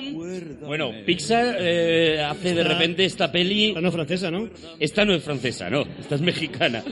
Esta es mexicana y es una película que, bueno, ya para empezar, si queréis, empezamos por lo visual, ¿no? Esa, esa elección visual que tiene, esos colores, ese eh, transmitir. Además, en, el, en un momento políticamente muy poco, muy poco adecuado, ¿no? Ensalzar la No, no. cultura mexicana Era el adecuado. en plena, bueno, eso, claro, en, en plena época Trump, de repente cogen y dicen, no, no, vamos a, ensal- a ensalzar una cultura que tú estás intentando... Pero llevaban trabajando en la peli tres años Tres antes años. de que apareciera pues Trump. de hecho- Pero se ¿No crees que se lo veían venir o no? Se sabía que ganaba Trump, se sabía, se sabía. ¿Sabéis No lo pa- sé, ¿eh? yo siempre he pensado que era una un poco... Yo creo que no, pero, pero, pero hay sincronías interesantes en el mundo, porque Trump es el resultado de algo, no, no, no, no, no aparece de las galaxias descendiendo, es el resultado de un determinado movimiento algo que se está rumiando y, y, que... y que genera una contraparte que está operando a la vez, entonces es normal que estas cosas coincidan en el tiempo, claro. Hablando de sincronías, eh, fue muy criticada la película cuando se estrenó por su enorme parecido con el libro de la vida de, eh, de Jorge Gutiérrez, Mm. con música de Gustavo Santolaya, ¿os acordáis? Producción de Guillermo el Toro, un peliculón. A mí me gustó muchísimo, la recomiendo muchísimo. Lo único que se parece es que es en México y sale el Día de los Muertos. Ya. La criticaron mucho. Bueno, también bajo el volcán, ¿no? Es eh, México y sale el Día de los Muertos y nadie dijo... Pero en este caso- Seguramente la tenían más fresca, En ¿no? este caso es que hay gente que se muere y se va al. Claro. claro. Entonces, te, te pueden parecer películas similares, no tienen absolutamente nada que ver. Las dos son dos peliculones, obviamente mucho mejor eh, Coco, que es, a mí, creo que es uno de los, de los hitos en la sublimación de la, de la sentimentalidad de Pixar y que llega a lugares muy, muy bonitos, muy, muy complejos, sobre todo con la música. Esta película es de Lee Anglick y podríamos pensar, bueno, este tío ha hecho Toy Story 3. Muy bien, es eh, su segunda película. Pero Lee Anglick está mucho más relacionado y es eh, un factotum en la factoría mucho mayor de lo que podamos imaginar, porque ha montado más de la mitad de las películas de Pixar. Algo que nos puede sorprender, nos puede sorprender que las películas de animación se monten. Las películas de animación se montan también. En la animación tradicional no es tanto así. Se dibuja todo desde los puntos de vista adecuados, hace una planificación perfecta y luego se pueden limar fotogramas aquí o allá para conseguir un efecto más rápido o más fino, o se vuelve a dibujar algo. Pero cuando aún no has hecho el render final y estás trabajando con animaciones de los personajes en planos determinados, digamos que esa programación del movimiento de los personajes está. Y tú puedes decidir que la cámara va a estar aquí, que va a estar aquí, va a estar en plano medio, pero todo eso está programado. Entonces tú tienes un cierto margen para montar la película antes de que ya lleguemos a la parte de color y texturas. Y con, y- mon- con montar te refieres también al movimiento de cámara, ¿no? Bueno, el movimiento de cámara lo va a decidir el director, pero aún así, y el montador va a estar colaborando siempre de forma muy cercana con el director. Y de hecho, John Lasseter consideraba que su mano derecha era Lee Ancrick y por eso le, le entregó la batuta para Toy Story 3 porque la entendía mejor que nadie porque él se apoyaba muchísimo en él y en su criterio. Lo interesante además con Lee Ancrick es que es el único director de Pixar que procede del cine tradicional, no procede del cine de animación no es un animador y nunca quiso hacer animación inicialmente. No es que quisiera no hacerla, pero no, no, no había pensado jamás en ello. Y de hecho sus referencias eran películas como El Resplandor, por ejemplo.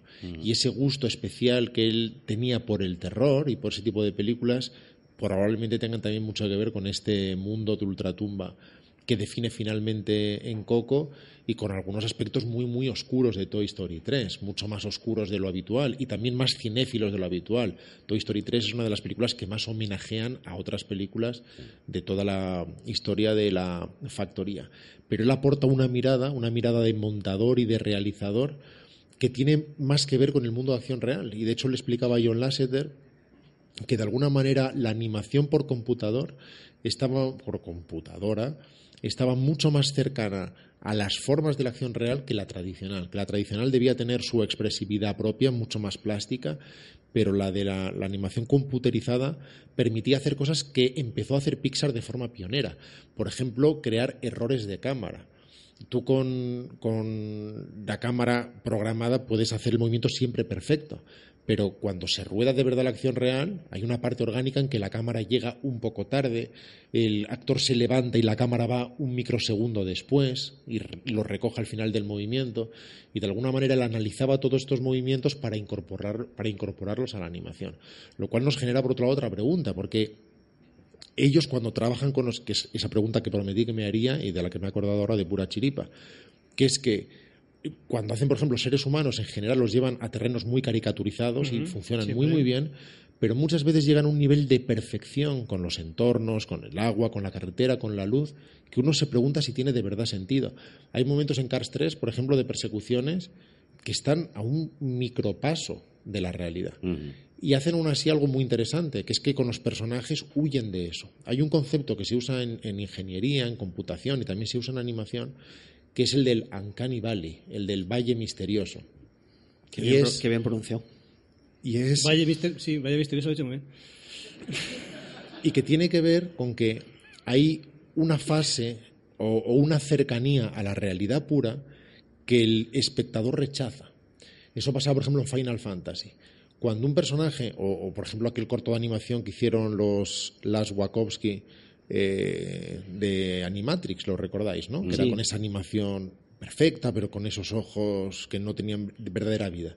Que es cuando te acercas absolutamente a la realidad, pero no de forma perfecta, y hay una zona que es muy incómoda para el espectador, porque uno detecta que tiene delante un ser humano vacío, de alguna manera, desprovisto de alma. Los ojos de la princesa Leia al final de Rogue One. Ese es el, ese es, eso es, ese es y, y casi todo el rato Peter Cushing, aunque está muy muy bien hecho, pero siempre estás en esa zona juegan del- un poco más con la iluminación y lo disimulan un poco más, pero es verdad que te da pero ese estás siempre en esa zona del. Uncanny Valley, que es esto no me lo creo y además me está generando incomodidad. Mm. Mientras que si lo que haces es Brave o haces Los Increíbles, estás en una zona caricaturizada en la que la expresividad Se relaja, sí. funciona de maravilla. Pero en fin, resumiendo toda esta, esta digresión innecesaria, quería decir precisamente la gran aportación de Ancric al cine, al cine de, de Pixar, es precisamente su sujeción con el cine de acción real. Y donde mejor se ve eso es en la escena del cementerio. O sea, podemos recordar un montón de escenas. Pero si os acordáis, el momento en el que eh, el protagonista de repente se transforma en fantasma y efectivamente vamos viendo cómo va saliendo y la cámara está situada en un, en un punto fijo y de repente él va entrando en plano, pero como dices tú, entra un poquitito después, de repente eh, aparece alguien y está avanzando hacia la cámara y él se convierte en un fantasma otra vez, vuelve a desaparecer. Yo lo vi en una proyección delirante. Tenía detrás a tres niños que le gritaban al niño cosas. Pero al niño le llamaban Coco. Y decían, corre claro. Coco, corre Coco. No, no, Coco, no llores Coco. Y Coco es la abuela, claro. Con la abuela, sí. Y luego vi Y la abuela diciendo, sí, estoy muy mayor, yo no. y un niño a mi izquierda que lloraba, lloraba sin parar y se moría y lloraba y su madre le daba nocilla, pero el niño lloraba. Qué maravilla. Y hay un momento en que el niño empieza a recuperarse y se muere la abuela.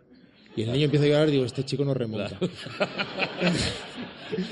Le han hundido la vida a este hombre. Pero ¿Para fíjate qué, que le, nos, para qué le traen? nos acordamos de muchas más cosas, pero de verdad, volver a ver la, la escena esta. Y de nuevo, de nuevo, eh, eh, un salto en cuanto al contenido también es un salto en Pixar porque de repente ya no es hago los seis minutos eh, del principio de App en el que hablo de la muerte, sino intento explicarle la muerte a todos los a, a- a los niños y a los mayores, ¿no? Intento explicarles cuál es el proceso y, le- y les doy además un arma que yo creo que todos todos la hemos usado, todos los que en algún momento echamos de menos a alguien, ¿no? Que es esa, esa, ese arma que le da uno de los muertos, que es cuando dejas de pensar en ellos, cuando dejas de recordarlos, es cuando de verdad desaparecen, ¿no? Y eso... Que también es mucha presión, ¿no? Claro. Porque, porque eso va a pasar antes o después. Eso Ya, pero yo, pues yo todos los días digo, venga, me- Me hoy, da- un- me mi da ratito, Claro, pero hoy tampoco me ha desaparecido. Esta película me da, me da mucha rabia, me da muchísima rabia. Ya sabéis que me implico mucho en, la- en las películas, hay algo de mí siempre en ellas. Y a mí, francamente, el tema de la muerte no me gusta. O sea, eh, y pensar que mis seres queridos, o yo mismo, que posiblemente, que lo más probable, muramos, me da, me da, me, me da una apatía que me, me hunde, vamos. Eh, yo solo tengo que decir que si queréis que os recuerden, grabad un podcast. Un podcast. Eh, podcast, eh, un- podcast. podcasto. Podcastos. Un podcast. Este Oye, es el final queridos- del que- programa. no, que- quiero- Este el broche de oro. ¿eh? Si queréis que recuerde. y haceros la boca. Y pronunciarlo bien. ¿Quieres decir algo más? no, no, no, pensaba en ti, que estabas diciendo como déjamelo a mí. No, no, porque, Y no, porque quiero, Termino yo esto. quiero- a punto de decir, no, Si no os quiero, olvidéis, quiero- recuerden. quiero contaros una no os historia. olvidéis de El matrimonio. Quiero contaros una historia que me pasó el, el otro día. Estaba viendo, estaba viendo Twitter un hilo que había, Suscribiros a mi canal de YouTube. ha- había creado. Dasme like. había- ¿Esto sigue, ¿Esto sigue dentro del, del podcast Sí, o ya sí. fuera? Vale. Había creado una profesora que no conseguía de ninguna forma que sus hijos leyeran. Mm. Y entonces ella estaba muy, muy angustiada con, con ese tema, porque intentaba que antes de que se fueran de vacaciones de verano se llevaran un libro a casa.